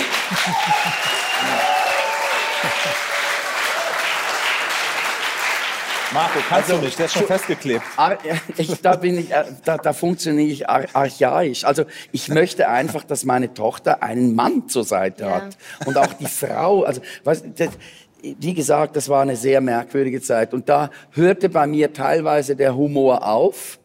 Aber äh, wir sind angehalten, immer wieder den Humor zu finden. Das ist ganz wichtig. Es ist dann trotzdem, im, im Gegenteil, es bietet eben neue Möglichkeiten, wieder mit Humor an die, an die Dinge zu gehen. Und ich würde auch mit Lauterbach sprechen oder Söder. Aber ich würde Ihnen auch sagen, dass Sie Verbrecher sind.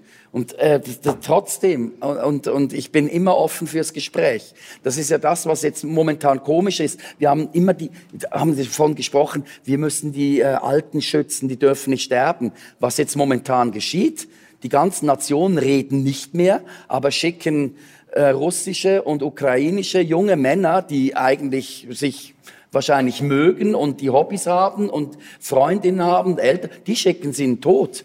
Einfach so, das ist kein Problem. Da wird einfach, da, diese, diese alten Säcke lassen dieses Morden zu, anstelle dass sie reden, die Vollidioten. Nein, sie reden nicht, sie reden aber über Aufbau danach.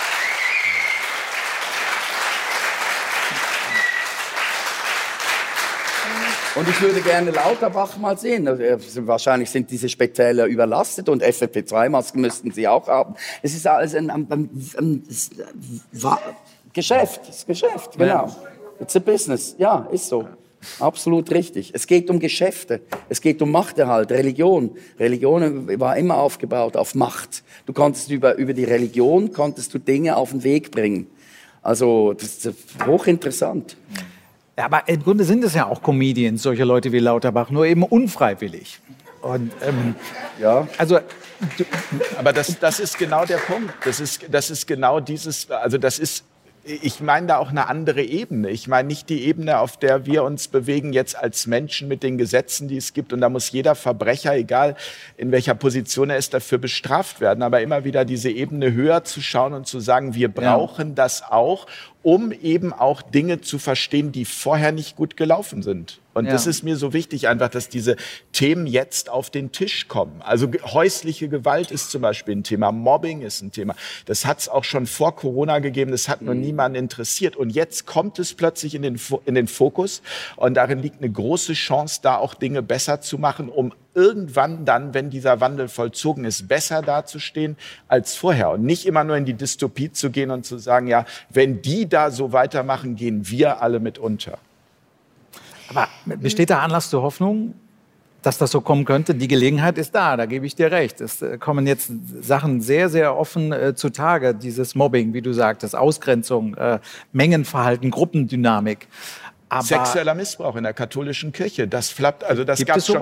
Ja, das gab es schon vorher, aber also das ist ja jetzt wirklich gerade, also, also ich kenne Menschen, die haben auf die katholische Kirche geschworen, die sind jetzt ausgetreten, wo ich gesagt habe, wow, das gibt's ja nicht, weil die es auch verstanden haben. Das ist alles in den vergangenen zwei Jahren passiert. Von daher, ja, ich habe Hoffnung. Ich habe dann Hoffnung, wenn wir eben nicht nur die ganze Zeit ins Dagegen gehen, sondern wenn wir einfach Projekte starten, jeder auf seine Art und Weise, um die Dinge einfach nicht mitzumachen, um mhm. sie anders zu machen, um sie besser zu machen, aber eben nicht, ja.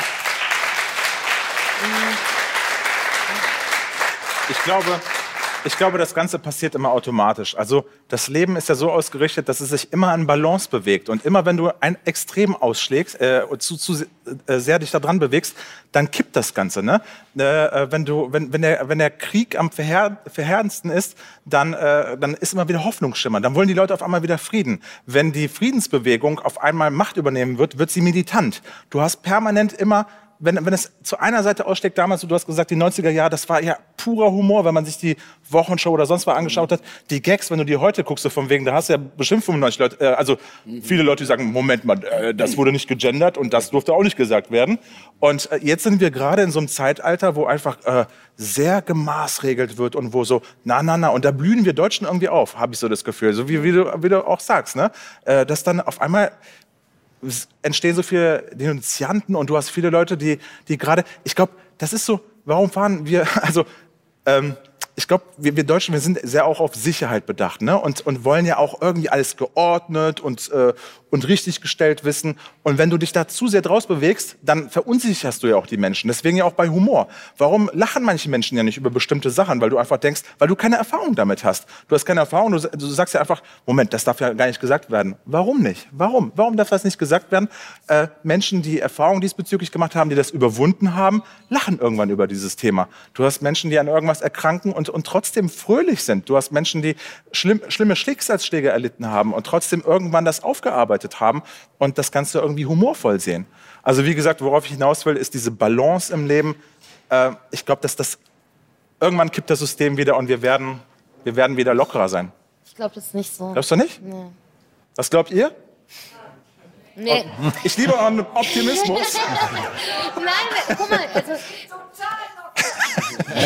Nein, ihr seid das beste Ja, Beispiel. okay, Nein, jetzt ohne Scherz, ihr seid das be beste Beispiel für meine äh, These.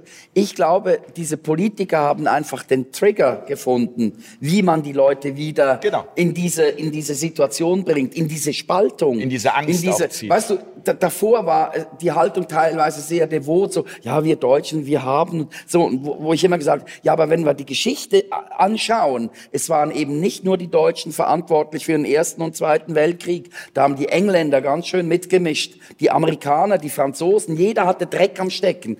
Wenn du mit äh, Menschen sprichst, die verfolgt wurden, dann, dann reden die über Faschismus so, dass sie sagen, in Italien war es einigermaßen okay, aber was wir erlebt haben in der Slowakei oder in Tschechien, das war eine Katastrophe. Das heißt, diese, das Böse in den Völkern ist überall. Es ist einfach die Frage, wo ist der Trigger? Und weißt du, die haben, diese Politiker haben den Trigger gefunden, den Menschen wirklich Angst zu machen und dieses äh, Denunziantentum äh, äh, voranzutreiben. Das hatten wir in der Schweiz auch. Das ist nicht deutsch, das ist, gut, die Schweizer sind auch ein Teil. Ähm, wir, wenn du dem Schweizer sagst, wir gehören zum Großdeutschen Reich, dann, dann dreht er eh am Rad. Aber das ist so, es, der, deutschsprachige Raum. Aber wenn du die Franzosen anguckst und die Ita- Italiener oder wer auch immer, die haben genau denselben, das, das, wir müssen gucken, dass wir uns wieder diese, diese Freude und Freiheit zurückholen. Ich glaube, dass es wird kippen. Weißt du, irgendwann werden sie den Bogen überspannen. Und das, das war schon immer so. Die, die, die Mm. ich Mächtigen glaube das wurden immer so. zu... Also ich glaube es ganz echt nicht so, weil ich habe auch einen Sohn. Äh, mein Sohn äh, ist auch in so einem Alter, wo ich sehe halt, ne, was. Äh, es tut mir leid, dass ich das so sagen muss, aber die Grünen angerichtet haben. Ähm, äh, diese, diese, ich habe früher mochte ich die, ne, aber das sind für mich nicht die Grünen, die ich mal mochte. Aber diese ganze Cancel Culture, wo das hinführt, ähm, dass, dass mein armes Kind, mein Sohn liest jetzt Bücher, wie kann ich ein Mann bleiben, weil er hat den Eindruck, diese toxische Männlichkeit wird dir sofort unterstellt. Also wir können weiß. nicht mehr am Ende Stimmt. auf eine Bühne gehen. Also dir wird, also mein Kollege hat gesagt, der nächste Künstler ist eine Frau, hier kommt bla bla bla. Da standen drei Woke um ihn rum und haben gesagt, wir werden jetzt gehen, weil du bist total ignorant, das können wir nicht. Du hast Künstler zu einer Frau gesagt. Und da hat er gesagt, ja, dann bin ich halt ignorant. Und dann ist, sind die gegangen. Also die haben keinen Humor mehr. Die sind so, ich weiß nicht, weißt du, die sind so voll durchgetriggert und sie meinen es todernst. Sie meinen es todernst, genau wie Baerbock, Aber es ist eine wenn sie den Minderheit. Mund aufmacht. Weißt du, es ist aber eine Minderheit, die... Ich habe gerade, ich habe eine Umfrage gelesen. Äh, bei uns sind 87 Prozent der, der Schweizer sind gegen dieses blöde Gendern. Der Und Schweiz. 13 Prozent sind dafür. Und ich sage dir eine Sache, uns wird ständig erzählt, dass eine Mehrheit für etwas ist, was gar nicht stimmt. Da bin ich überzeugt von. Weil wenn ich die Jugend angucke, wenn, wenn ich die Kinder angucke oder die Jugend, die sind super drauf, das sind richtig feine junge Leute, aber ihnen wird ständig ständig um die Ohren gehauen, dass sie das, das und das äh, machen müssen. Es ist eine Minderheit, die die ganze Zeit eigentlich äh, versucht, eine Mehrheit. Das ist genau wie mit veganer Ernährung. Ich habe nichts gegen vegane Ernährung. In der Schweiz ist es 0,7 Prozent, aber es wird so verkauft, als wäre das eine ganze, eine ganze Bewegung, die nur noch vegan, sich vegan ernährt. Stimmt gar nicht. Die meisten essen immer noch gerne Fleisch. Naja, aber das ich liebe Tiere durch- so. Also ich esse kein Fleisch seit 25 Jahren, aber das wird vegan wird sein müssen irgendwann. Also das werden wir, glaube ich, bald erleben, dass du kein Fleisch mehr essen darfst, ohne eine Strafe zu kriegen, eine Knolle. Also da geht es ja hin. Also das ist ja, das ist ja doch ein Problem, wo es hingeht. Ich glaube, dass, dass sich die Leute irgendwann wehren werden. Weißt du, ich bin zum Beispiel überzeugt davon, Nee. in der Schweiz werden wir im Herbst. Das ist Glaub ich meine nicht, dass sie Prognose. sich wehren. Ist es, werden, es, werden es Empfehlungen sein, wie in Schweden damals. Deutschland, weiß ich nicht. Aber irgendwann gibt es genau das, was sie vielleicht auch wollen. Schlägereien und Tumulte. Vielleicht wollen sie das ja. Weißt du? weiß nicht, ob Weil es gibt ganz viele Leute, die sagen, ich, ich, das mache ich nicht mehr mit. Man sieht es jetzt ja auch an den Landwirten in den Niederlanden zum, Zum Beispiel, Beispiel. was da gerade los ist. Ja. Also, ja. ja, in Holland, ja. ja. Wir sind. Wir geben der Sendung gleich einen anderen Titel, aber Nein, aber das ist, Nein, ich wollte jetzt zu dem Cancel Culture ja auch so überleiten, auch weil mich belastet das krass. Also das, äh, ich hab, ich will eine Nummer über diese Grünen oder so schreiben und ich weiß, dass die Leute nicht lachen werden. Da in Köln, wo, wo wir, ich weiß es. Doch, du kannst ihnen zum Beispiel sagen, dass man das Mann entfernen muss. Dann ist es nicht mehr eine Emanze, sondern eine Frauze. Oder persönlich ist dann per töchterlich. Also weißt du, da kann, das kann man wirklich, ich, ich, da, damit kann man arbeiten. Aber es geht, natürlich kannst du damit arbeiten, aber es geht ja um die Doppelmoral, ne? Also die bei mir in der Südstadt, ich wohne in Köln in so einer Rich Kid Area, ich kann mir das, also unser Haus ist auch marode, ne? Also, aber ich, also, das ist wirklich eklig da, ne? Rich Kid und die haben ja diese schöne Flagge, kein Fädel für Rassismus. Kennen wir die? Was, Ja, kein? die schöne, kein Fädel für Rassismus, ne? So eine Flagge, ne? Und ich äh, frage dann auch immer, hör mal, ähm, der Torben Finn, Fedel ist Viertel, ne? ja. Viertel, also Ne? kein Viertel. Genau, für, nur kein für alle, Viertel, das- kein ja. Viertel, so ein, so ein Rich Kid Viertel. Und dann sage ich der Torben Finn, sag mal, ihr seid ja keine Rassisten. Wie viele ausländische Freunde hat er denn eigentlich? Ja, keine. Sag ich, ach Mensch, wie kommt das denn, dass er nicht mit einem Murat spielt? Ihr seid doch keine Rassisten. Sag ja, aber da in der Schule, wo der Torben Finn hingeht, ne, na, da gibt's ja keine Ausländer. Sag ich, ach Mensch, dann hol die Flagge aber ganz schnell wieder rein. Hör mal, das gleiche mit Ukraine. Ich wollte schon Syrien und Jemen nebeneinander aufhängen, ne, um mal da zu winken, ne. ne? So. Und da habe ich, und, und da habe ich wirklich, äh, also das habe ich von Serda so Mundschuh letztens, äh, wo er mit dem äh, Schröder da redet und da habe ich diesen Satz, habe ich so geliebt, wo er sagt, wenn man das sagt, dann sagen diese äh, Leute, diese Cancel Culture Leute, das ist Whataboutism. Und da hat Serda gesagt, und das fand ich also so schön, nee, das ist Whataboutism, glaube ich, ne? Das stimmt auch. Das Allaboutism, Ist, hat er gesagt. Allaboutism, genau. Whataboutism. Allaboutism hat er gesagt. Allaboutism, genau. Und das ist doch wunderschön, weil das ist es doch, weißt du? Und diese Leute, die werden noch ein paar Jahre bleiben, glaube ich. Und wenn sich da... ja klar, aber du, es gibt ja auch dich, es gibt ihn, es gibt uns. Ja, es gibt aber die da. gehen Es trotzdem gibt ganz in die viele. Leute. Danke! Wir sind in der Mehrheit, wir sind jetzt schon in der Mehrheit. Aber der, Wirklich. Ich, ich glaube das auch. Und der Humor ist auf unserer Seite. Humor hat ja auch immer viel zu tun mit Timing. Also wenn nicht sogar ist alles Natürlich, Timing. Und wenn ja, du so in diese Sprache eingreifst, dass du also mehrere Silben und Erklärungen brauchst, um überhaupt dann, das ist wie so ein schlechter Witzeerzähler früher im Bekanntenkreis, der sagt, ach ja, ah nee, ich fange noch mal von vorne an. Und dahin wird das gehen, dass man einfach sich in den Begrifflichkeiten so lange absichert, bis der letzte Zuschauer im Saal verschwunden ist. Ja, Weil, genau. weil der Gag einfach zu lange dauert. Ja. Und diese Umdeutung von Begrifflichkeiten wird auch dazu führen, dass man, dass man Schwierigkeiten hat, einen gemeinsamen Humor zu entwickeln. Also wir hatten vor zwei, drei Wochen, glaube ich, beim Katholikentag eine Friedensdemo für Waffenlieferungen. Und äh, das muss man Das sich... ist geil. Ja. Wir, wir, wir haben das Wort Querdenker eben angesprochen. Das ist komplett um Krieg. Krieg ist Frieden, Frieden ist Krieg. Und äh, das wird natürlich für Comedians der Problem sein, wenn sie alles richtig machen und dann plötzlich merken, ich habe alles richtig gemacht, aber jetzt haben wir nach drei Stunden Show ein Problem. Es wurde kein, kein einziges Mal gelacht. Und bei Marco Rima wird gelacht. Darauf bin ich überzeugt. Ja.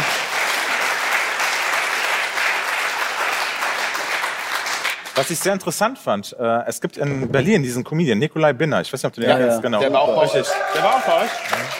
Genau, richtig. Und das ist ein Dude, der hat diese Videos erstellt und der hat ja wirklich voll auf die Kacke gehauen. Ich habe mir gedacht, wie witzig ist das, ne? Und äh, auf einmal war es so, dass er äh, sich beworben hat oder äh, ich weiß, ganz viele Formate haben ihn dann gekündigt und er hatte dann auch ganz viele Comedians haben ihn, haben ihn nicht mehr auftreten lassen. Dann hat er sich eine Location in Berlin gesucht. Die, die Hütte war ausverkauft und das nächste Mal hatte der Ver Veranstalter vor Ort sich nicht mehr getraut äh, zu veranstalten, weil ganz viele Drohbriefe kamen. Und jetzt nach Corona, wenn wir überhaupt davon sprechen können. Jetzt ist er durch Deutschland unterwegs und spielt überall vor ausverkauften Seelen, weil er einfach, äh, ja, weil er einfach seine Crowd zieht, weil er einfach genau die Leute hat, die er einfach anspricht. Und da ziehe ich wirklich. Ja, ich, ich sehe die Tourtermine von dem und der ist überall. Ja, aber das Hammer. ist das, das genau das ist der Punkt, der so wichtig ist. Er hat's durchgezogen. Genau. Er hat, also er hat zwar jetzt in seinem Humor dementsprechend ist er hat er voll auf die Kacke gehauen. Ich, wir hatten ihn ja auch hier schon auf, Ah, okay. äh, in der Sendung, ja. Aber er hat es halt einfach durchgezogen. Durchgezogen, Und das ja. meine ich auch damit zu sagen, eben nicht sich darin zu verlieren, sich kaputt machen zu lassen, indem man sich ständig triggern lässt von diesen ganzen Dramameldungen, die kommen, sondern in seine Kraft zu kommen und es selbst zu machen. Eigene Schulen zu gründen, wenn man glaubt, die Schule ist schlecht. Eigene Veranstaltungen auf die Beine zu stellen. Neue Läden äh, aufzubauen. Also eben zu sagen, okay, ich kämpfe nicht mehr gegen das Alte, sondern ich baue das Neue auf. Das ist für mich die größte Revolution, die man machen kann. Und zwar jeder Einzelne. Und, da, und genau das war ja auch bei mir. Das war ja damals bei mir auch diese Geschichte. Ich war ja wirklich immer in diesem System. Es war dreimal pro Woche immer zu den Zeugen was gehen, immer wieder das Gleiche hören, immer wieder sich berieseln lassen, immer wieder ausrücken in, als christlicher Marine äh, von Haus zu Haus. Ne? Äh, und dann und dann war auf einmal einer, der bei uns Ältester war, äh, der wirklich äh, rhetorisch auch echt klasse war, vorne tolle äh, Vorträge gehalten hat. Auf einmal war der weg. Und dann hieß es auf einfach, es gab einfach nur eine Verkündung, äh, Bruder Kühne ist äh, von den Zeugen Jehovas ausgeschlossen. Und ich so, hä, warum? Ja, der, der denkt nicht mehr so wie wir. Äh, also hat man so geredet. Ich so, ja, aber was ist denn mit dem? Also der war jetzt 40 Jahre bei den Zeugen Jehovas und jetzt, nee, da wird jetzt nicht drüber geredet. Und dann habe ich mir gedacht, ich suche den auf, weil ich wissen will, warum bist du weggegangen? Was ist dein Grund? Du warst 40 Jahre in diesem Verein. Du hast dein ganzes Leben geopfert. Du bist wirklich mit einer Fackel vorangegangen. Warum bist du weg? Und genau durch den, äh, durch den äh, Ältesten, ehemaligen Ältesten, äh, war das so, dass er gesagt hat, der Moment mal, äh, ich habe hier angefangen zu studieren, andere Literatur und das widerspricht sich. Achte doch mal da drauf, guck mal da drauf. Und deswegen, wenn ich jetzt solche Leute höre, genau wie bei dem Nikolai Binner, wenn jemand einfach anders spricht, hör doch einfach mal hin. Einfach nur, hörst dir einfach an. Ob du es später annimmst oder nicht, ist noch eine andere Geschichte. Aber einfach diese Meinungsvielfalt und sich selber ein Bild machen, das ist, glaube ich, was, ähm, was bei uns ein bisschen verloren gegangen ist. Wir gucken die Tagesschau oder der Deutsche guckt die Tagesschau und sagt, okay, so ist es. Weil ich sehe es halt eben auch bei meinen Schwiegereltern.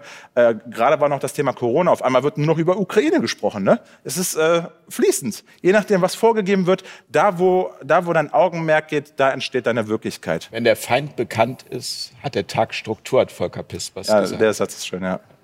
Ja, der hat früh, also der hat perfekt aufgehört, ne? Weil er war eigentlich genial. Den, wir bräuchten ihn zurück. Er, er wohnt ja in Düsseldorf. Ja. Und deswegen möchte ich, falls er, zu- er ist mit Sicherheit ein Stammzuschauer. Also ich habe mit ihm. Mailkontakt gehabt, jetzt nicht direkt vor dieser Sendung, aber schon mal davor. Er schreibt immer sehr freundlich zurück, aber er möchte halt nicht interviewt werden im Moment, aber natürlich herzlich gern. Volker, Volker Pispers. Pispers. Wir brauchen Volker Pispers zurück. Ja.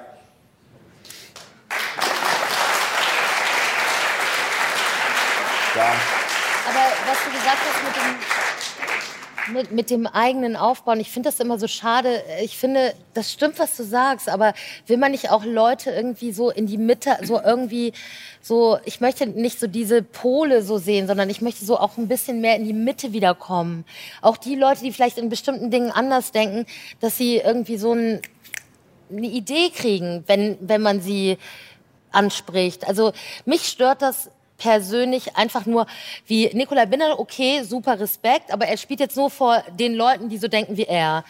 Ich finde es für mich wichtiger, auch die abzuholen oder zu versuchen abzuholen, die nicht nur so denken wie ich, sondern die vielleicht sagen irgendwie, ja, ich, ich gehe da in so eine Mitte, vielleicht ist es interessant, ich denke da anders, aber ich möchte lachen. Weißt du, was ich meine? ja, natürlich, ich weiß. Und, äh, und da frage ich mich, wie kann man das schaffen? Weil, also mein Ziel als Comedian wäre es jetzt nicht nur, meine Leute, die so denken wie ich, abzuholen. Aber du bist doch nicht dafür da, um die Leute irgendwie zu überzeugen, sondern du solltest einfach dein Stuff spielen, dein, dein Zeug und die Leute, die dich feiern, die werden Ja, nicht aber- aber- kommen. Ja, aber, aber das ist schon, bei Nikolai ist ja schon so, dass sie wegen diesem Thema auch hauptsächlich kommen. So, das muss man ja sagen, dass sie ihn feiern, weil er genauso gedacht hat in der Zeit wie die meisten Leute. Aber ich sag nur, ich möchte ja vielleicht auch Leute kriegen, die nicht so denken, um sie vielleicht zu überzeugen, von bestimmten Dingen umzudenken. Christiane möchte, ja, Also es ist nur mein Ja, ich verstehe, was du meinst. Ja, ja. also keine Klientel-Comedy sozusagen, wie bei einer Ja, Parteiveranstaltung. Und dann machst du Partei, du hast die Parteimitglieder. Das ist ja eigentlich auch das Schöne.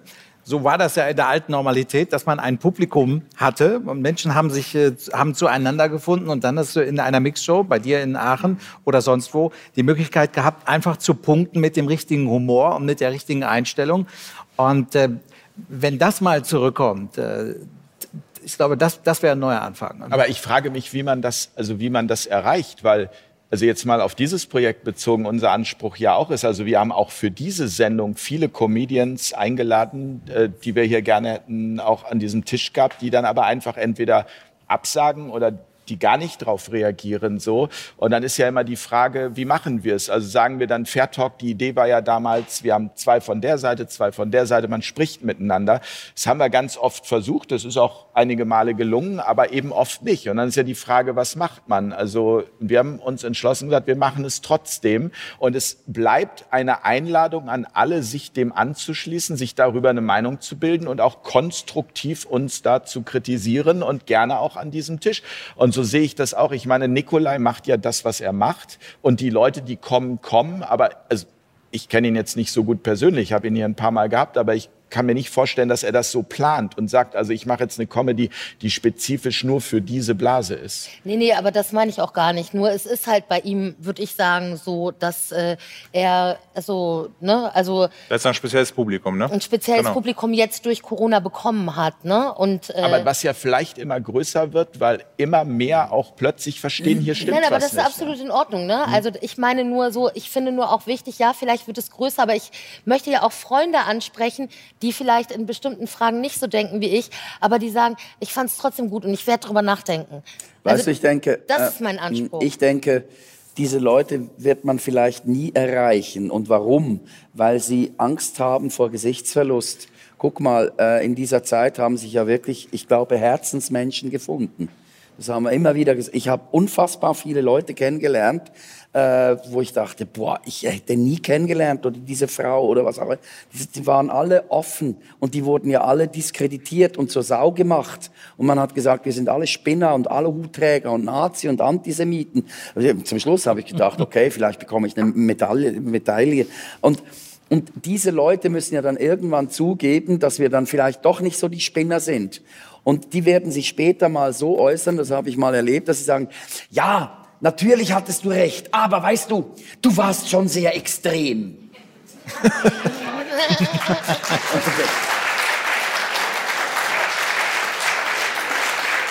Und, und das geht mir jetzt schon so. Ich denke, ich war doch gar nicht extrem. Ich habe einfach auf die Verfassung äh, äh, hingewiesen, auf Eigenverantwortung, Respekt, Liebenswürdigkeit, Empathie. Was ist denn da? Ja, aber, ja, was an jeder Demonstration. Aber ich war doch nicht an jeder Demonstration. Was nicht? Ey, ich, ich habe das erlebt. Ich, ich bin äh, nach Barcelona geradelt mit dem Rad, also mit dem E-Bike, muss ich sagen. Äh, Und äh, da bin ich irgendwo dann im Emmental zuerst mal stecken geblieben, weil ich musste äh, aufladen und kam dann ins Gespräch und dann haben sie gesagt, ja, wir haben die Karten zurückbekommen, weil ich habe gesagt, ich spiele erst dann wieder, wenn die Leute ins Theater kommen äh, k- dürfen, wenn es heißt, gesund gilt, Punkt. Wenn jemand sagt, ich bin gesund, dann kann er kommen, Ende.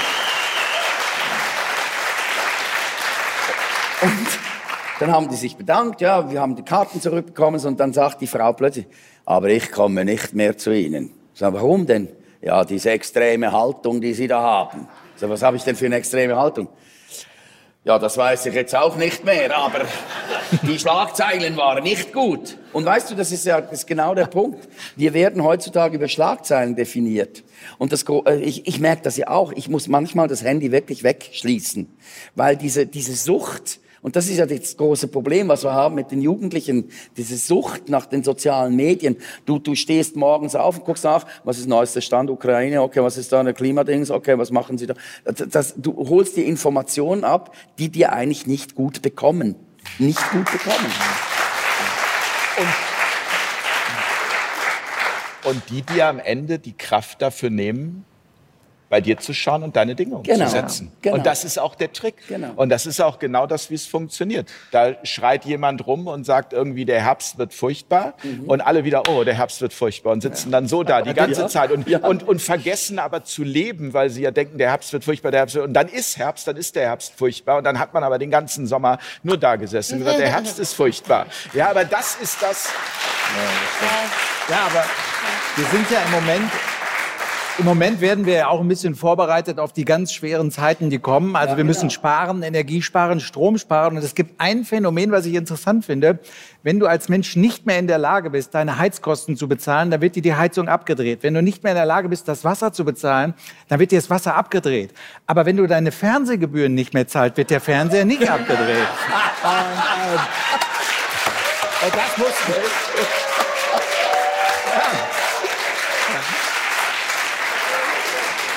Und da bin ich ganz woke und ganz grün und sage, man kann nicht genug tun für die Umwelt. Alle Fernsehsender einfach mal drei Monate lang kein Programm, kein Fernsehen mehr. Ja, Und dann für die Umwelt.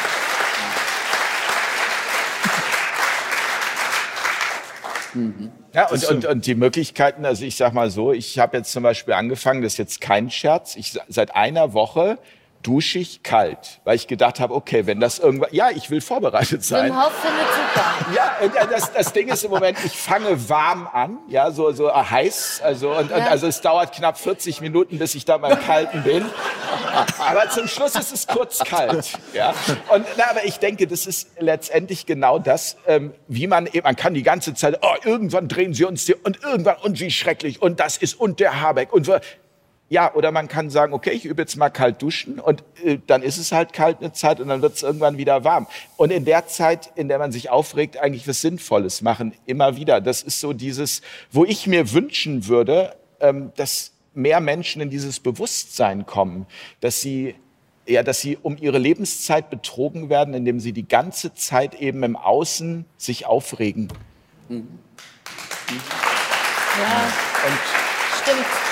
Das, also ich habe mir, ich hab mir auch so, weil die, der Habeck und ich, die Grünen, haben, da habe ich mir auch so überlegt, darf man eigentlich sagen, also, weil die sind ja jetzt so mit schwerem Geschoss wollen die ja äh, da äh, schicken, ob äh, man das sagen darf, dass man eigentlich Ricarda Lange einfach nur darüber schickt. Also ich meine, Mehr, mehr muss man ja nicht machen, aber dann habe ich schon Angst gehabt, darf man es überhaupt sagen? Oder, das nennt man heutzutage Bodyshaming. Aber bei der Alten, da habe ich auch bei Bodyshaming echt kein Problem, weil die soll ja wohl gesagt haben, da muss man einfach kleinere Portionen essen. Und also, da kann man auch so jemanden, da darf man auch mal was sagen, finde ich, ne? Aber das meint die ernst. Ja, und da ist, da, Das ist das Erschreckende. Ja, und da ist aber der Punkt jetzt, wo der Humor so wichtig wird, eben da humorvoll drauf aufmerksam Genau. zu machen, um dieses Bewusstsein wieder zu schaffen. Zum Beispiel auch bei Fridays for Future. Ich habe es selbst erlebt. Ich bin also äh, da gewesen und habe mir das angeschaut und war hinterher geschockt darüber, dass die da alle ihren Müll liegen lassen. Also dieser Platz in Hamburg war am Ende komplett verdreckt mit Müll.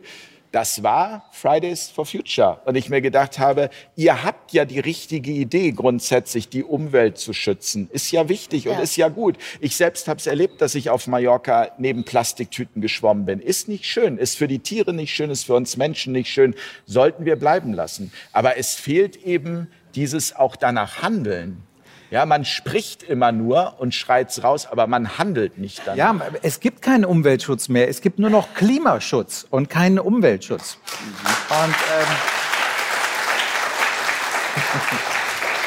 also heute habe ich es im Radio gehört, dass der, Herr, wie heißt der in Hamburg oder Berlin, Herr Tschentscher gesagt Nee, hat, Hamburg, das ist Peter Tschentscher. in Peter. Tschentscher, dass äh, durchaus es in Ordnung ist, ähm, in Naturschutzgebieten Windkrafträder reinzustellen. Also äh, Waldabholzungen für den Klimaschutz ist dann plötzlich in Ordnung. Und dann wird es natürlich total irre. Also wir brauchen mehr Umweltschutz wieder. Renaissance des Umweltschutzes. Es, es gibt übrigens einen sehr spannenden Artikel in, in Die Welt, Die Welt, oder? Äh, da kommt der Klimaforscher ja. Bengtsson, er ist ein Schwede, äh, Jahrgang 38, und der hat hochspannende Geschichten geschrieben. Der, der schreibt zum Beispiel, und ist weltweit anerkannt, ähm, die Klimaerwärmung, also es sind ja so Wellen, die muss man auch positiv sehen. Es gibt viele positive Aspekte der, der Klimaerwärmung. Äh, aber wir, wir reden immer drüber, ja, also die, die Gletscher müssen wachsen und bla und überhaupt. Und äh, äh, wo er sagt, äh, willst du es kälter haben oder lieber wärmer? Oder warum sind die Römer äh, damals über die Alpen gegangen? Du siehst, also es gibt keine Literatur, wo man sagt, die Alpen waren verschneit oder in Gletscher. Das heißt, diese, diese Wellenbewegung hattest du immer. Und, der, und vor zwa- äh, 20.000 Jahren war von Luzern aus, es waren noch 800 Meter Schnee, aber da hat keine Sau gelebt. Und klar gibt es, ich, ich, ich bin ja so aufgewachsen, ich glaube, die Malediven sind jetzt seit 30 Jahren schon eigentlich unter Wasser. Also das hat man mir vor 30 Jahren schon gesagt. Und ich kann mich noch erinnern, die Seen haben gestunken nach Fisch und nach Gülle. Und die Flüsse hatten Schaum, weil das waren die Kanalisationen der Städte. Und die, die, die Luft war Benzin durchtränkt. So sind wir aufgewachsen. Und 1850 mit der industriellen Revolution, da konntest du kaum atmen, weil die ganzen Schornsteine und Kohle und so. Und heute schwimme ich in einem See, also im Eggerisee wohne ich. Das ist, eine der, der, das ist ein sauberer See. Das Problem ist, die Fische sind sehr mager, weil sie haben, bekommen keine Gülle rein.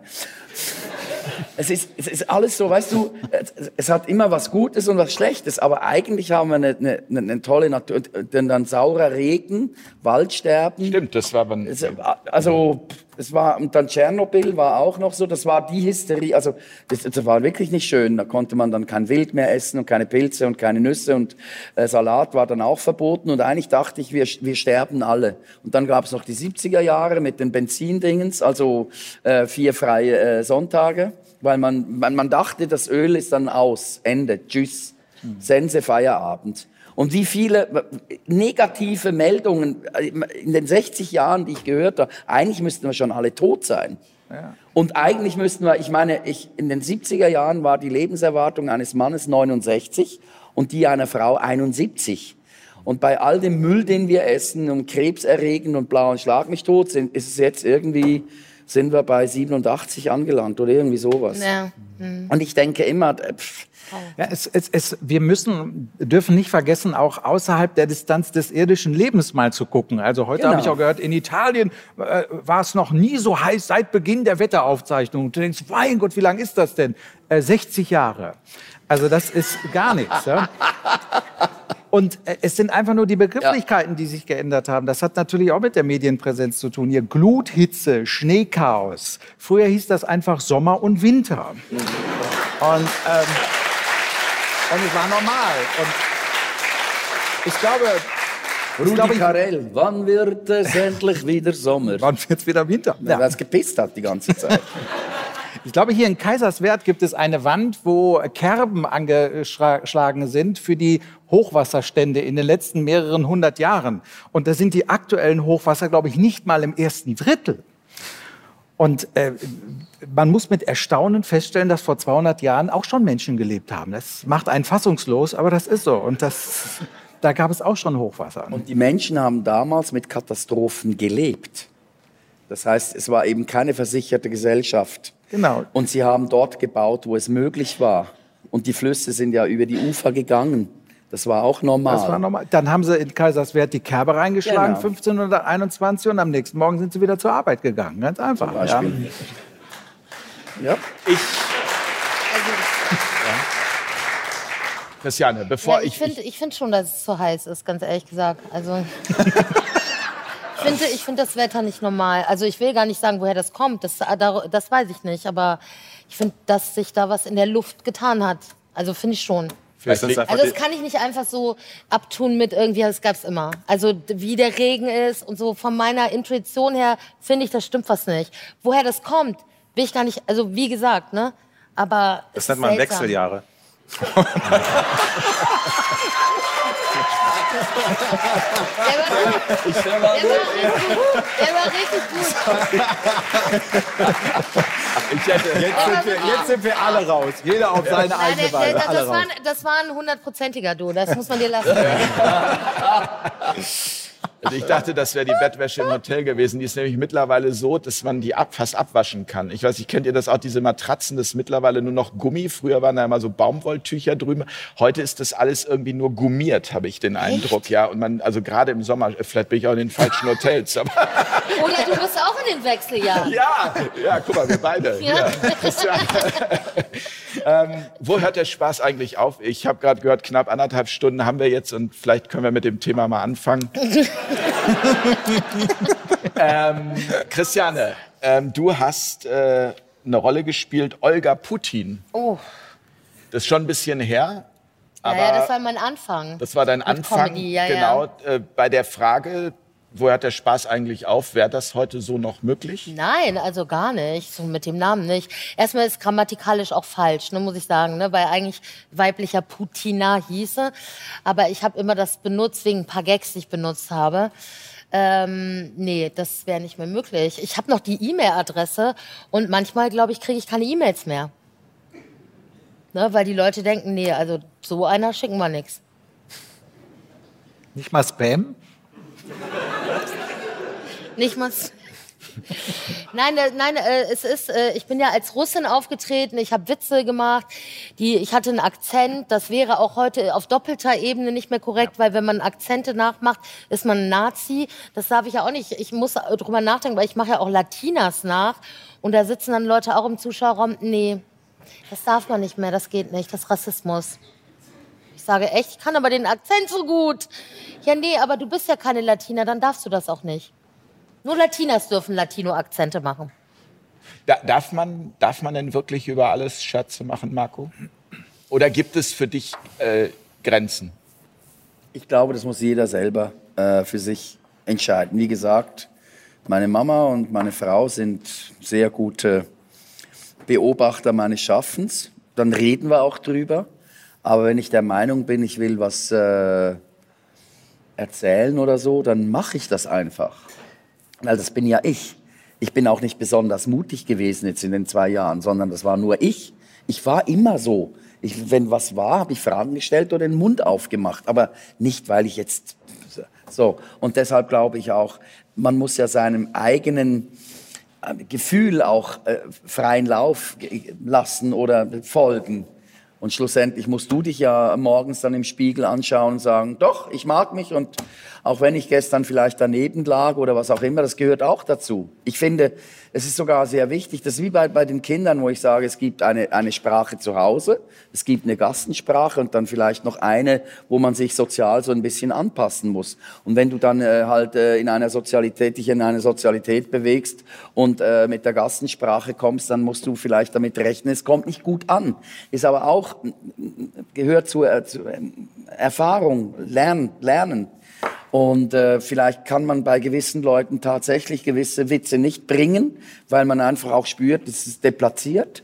Aber äh, warum äh, bei anderen Menschen, die richtig fett lachen, äh, erzähle ich auch gerne homophobe Witze und ich habe viel, viele schwule Freunde. Aber ich finde es wichtig, gerade in der Zeit, dass man genau diese Sachen eben auch noch hochleben lässt, weil es ist lustig. Ja, ja. Wir müssen, wir müssen das Ganze entkrampfen. Und ich, ich staune schon immer wieder, wie viele Leute eigentlich, die für was kämpfen, wo ich so denke, aber ihr habt doch alles jetzt bekommen und es, es gibt doch keine Diskriminierung mehr, aber wahrscheinlich gibt's die schon. Aber für mich war das immer, ähm, die sind sehr oft sehr verkrampft. Man, man sagt ja auch den äh, Linksparteien, ich, ich habe mich immer so eher so als so auch links, dass die eigentlich sehr verkrampft sind. Sehr verkrampft. Eigentlich denen fehlt sehr oft der Humor. Und das Schlimme ist ja, dass eigentlich so äh, die ganz Rechten äh, sehr oft sehr laut lachen. Also, Aber das war ja vor Corona also auch schon äh, so. nur ein, ein kleines Beispiel. Hitler mochte Karl Valentin sehr. Adolf Hitler. Ja. Und dann hat er ihm ein Bild geschenkt. Äh, der Hitler, dem Karl Valentin. Und dann hat Valentin gesagt, also Valentin, ja Mai, soll ich das jetzt aufhängen oder an die Wand stellen. Super. Und damit war alles gesagt. Ich, ich glaube, als Humorist äh, sollte man auch nicht unterschätzen die integrative Kraft von Beleidigungen.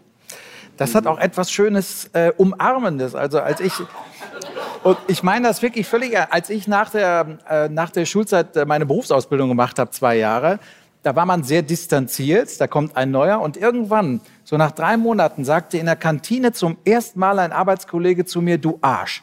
Und da wusste ich, ich bin in dieser Firma angekommen. ja, ja.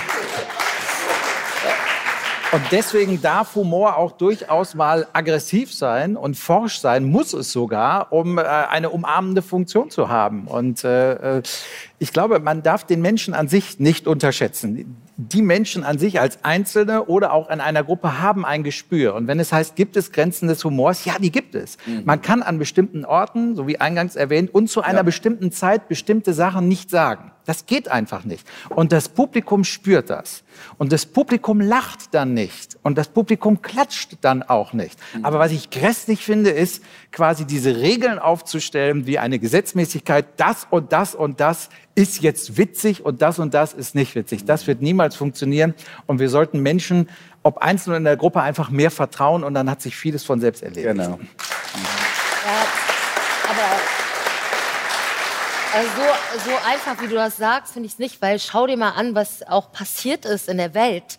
Chris Rock hat die Fresse poliert gekriegt, auf gut Deutsch gesagt, von Will Smith. Ja, weil er was Falsches gesagt hat. Äh, hier, Dave Chappelle ist von jemandem angegriffen worden auf der Bühne mit einer Waffe, weil Comedians was Falsches gesagt haben, ist ihr Leben in Gefahr gewesen. Also ich, äh, das äh, so schön zu sehen, das ist jetzt nur USA, quote unquote, aber ist alles, was aus Amerika kommt, kommt irgendwann hierhin. Und äh, das, weißt du, was ich meine? Also das ist, klingt so versöhnend mit etwas, was gerade in eine ganz falsche Richtung, finde ich, geht. Ja, aber es ist nicht ganz deckungsgleich, was wir beide jetzt gesagt haben. Natürlich, du hast völlig recht mit dem Punkt, aber ähm, dass diese Aggressivität kommt ja nur von, dem, von den Beleidigten und äh, die natürlich auch Teil dieses Systems sind und äh, eine gewisse Reaktion an den Tag legen, die von ihnen äh, quasi erwartet wird. Also man müsste komplett mal auf Reset drücken. Ja, weil du gesagt hast, das Umarmende der Beleidigung. Und da muss ich sagen, so, ich finde gerade eher, die Leute sind so schnell beleidigt bei allem, dass ja, man aufpassen muss, dass man nicht wirklich körperlich angegriffen wird, als, auch als Comedian einfach. Also den Eindruck habe ich. Ja, das, äh, da hast du recht. Ähm, wir alle kennen dieses Gefühl des Angegriffenseins und da sollte man vielleicht weniger humoristische Regeln aufstellen und wirklich mal auf Reset drücken. Also wenn man auf Reset drückt, dann funktioniert sogar Windows wieder. Das, ähm, Aber das, wie willst du das denn machen? Ich weiß es nicht. Also äh, ich, ich glaube, ähm, es ist wirklich ein, ein guter Weg, so zu sein, wie man ist. Also du hast es eben gesagt, Marco, und Daniel, du auch ein Stück weit. Ähm, du warst gar nicht mutig, sondern du warst einfach und bist einfach, wie du wirklich selbst. bist. Und das, du bist du selbst. Und wenn man, wenn man das einfach auch der Bühne auch mal probiert, ähm, dann sind die Reaktionen spannend. Aber das kann man nur als Einzelner machen. Was ich interessant finde, gerade, was du sagst, Christiane, du warst ja schon mehrmals bei mir bei der Show und du bist, wie du auch am Anfang gesagt hast, krass unter der Gürtellinie. Also du haust ja so drauf und du beziehst das Publikum mit ein, dass die Leute noch blasser da sitzen und äh, einfach denken, wow, die Frau hat das. Und es scheint dir nichts auszumachen. Und das macht dich ja gerade auch irgendwie aus. Also ich finde, du bist brillant dann, ne? Und wenn, wenn du äh, von der Bühne runter bist, dann sagst du, ah, ich bin da eher schüchtern und, und pass eher auf. Gab es irgendjemanden, der dich mal, mal, angegriffen hat? Also ich finde, du, du, du holst nicht alle Leute ab. Es gibt, ich weiß, beim, ich unterhalte mich auch mit meinem Publikum, weil ich auch wissen will, wie fandet ihr die Show? Kommt ihr wieder und so? Und äh, da gab es ein paar Leute, die gesagt haben, wow, das war heute wirklich schon grenzwertig. Ähm, und einige gesagt haben, das geht gar nicht. Aber dafür gab es sehr viele andere Leute, die dich gefeiert haben, ne? die gerade gesagt haben, das war so lustig, weil das einfach auch endlich mal jemand, der es einfach genau jemand, der, der es einfach der gesagt hat, genau und richtig derbe einfach. Und das ist auch der Punkt, wenn ich als Veranstalter plane, dann weiß ich ganz genau, okay, das ist jetzt der Ort, da sind die Leute in, äh, in Übach-Palmberg äh, sind die Leute lockerer drauf, als wenn ich dich zum Beispiel nach Cornelie Münster einlade, wo halt eben dann eher so, oh jemand kommt, kommt nicht aus Cornelie Münster, ne? Und der sitzt da so, das hat er nicht gesagt. nee, aber da sind die Leute halt eben anders drauf. Und dann weiß ich schon, wie ich ungefähr so eine Show zusammenstelle. Ne? Und dann weiß ich auch selber, wenn ich als Künstler irgendwo auftrete, äh, wie weit kann ich mich herantrauen? Da bin ich ganz bei Ludger, dass du, es gibt halt eben nicht den perfekten Gag für jeden perfekten Zeitpunkt. Ne? Äh, du musst es irgendwie, und das macht ja unseren Job ja auch so spannend. Du gehst dahin, jeder Abend ist wirklich du bist, du startest bei Null und, und du musst erstmal das Publikum kriegen. Wie kriegst du die, ne? Und wenn du dann direkt voll Kanne drauf gehst, kannst du sie verlieren. Wie tastest du dich da heran? Das ist doch das Spannende an unserem Job. Und da, da kann sich das Publikum natürlich auch beteiligen. Ich habe äh, vor kurzem mal an anderer Stelle auch diese Frage gestellt, warum gibt es ein Publikum, insbesondere im Varieté? Du hast dieselbe Show, wo wirklich der Moderator teilweise das Semikolon pro Abend genauso betont, wie er es immer macht. Die Artisten schwingen dann immer dieselbe Anzahl von Keulen und am Ende gibt es die Leute mit den Rollschuhen, die, äh, die einen Salto machen und dann ist am Freitagabend die Reaktion, bombastisch gut und am Samstagabend ist sie schlecht. Warum ist das so? Genau. Und ich habe mich mal an eine Antwort gewagt. Und achtet mal drauf. In einem Saal gibt es oftmals zwei, drei neuralgische Tische. Das sind dann, sagen wir mal, freitags zum Beispiel Außendienstler, die am, um 15 Uhr belohnt wurden für einen großartigen Geschäftsabschluss. Die gehen dann gemeinsam zu sechs ins Varieté, ins Theater oder zur Comedy und die lachen etwas früher und die, die klatschen etwas früher und die stecken die anderen Leute an. Und am Samstag hast du zufälligerweise sechs Leute, die mit ihrem Handballverein von der Verbandsliga in die Landesliga abgestiegen sind. Und die, die wehren sich gegens Klatschen und die stecken auch die anderen. Und wenn du nur diese beiden Tische austauschst, dann hast du plötzlich am Freitag den schlechten Abend und am Samstag den Top-Abend. Und wenn ihr mal zusammen irgendwo seid als Gruppe, dann seid ihr doch einfach mal der Tisch, der die Stimmung bestimmt. Und das funktioniert. Und ähm, ich finde,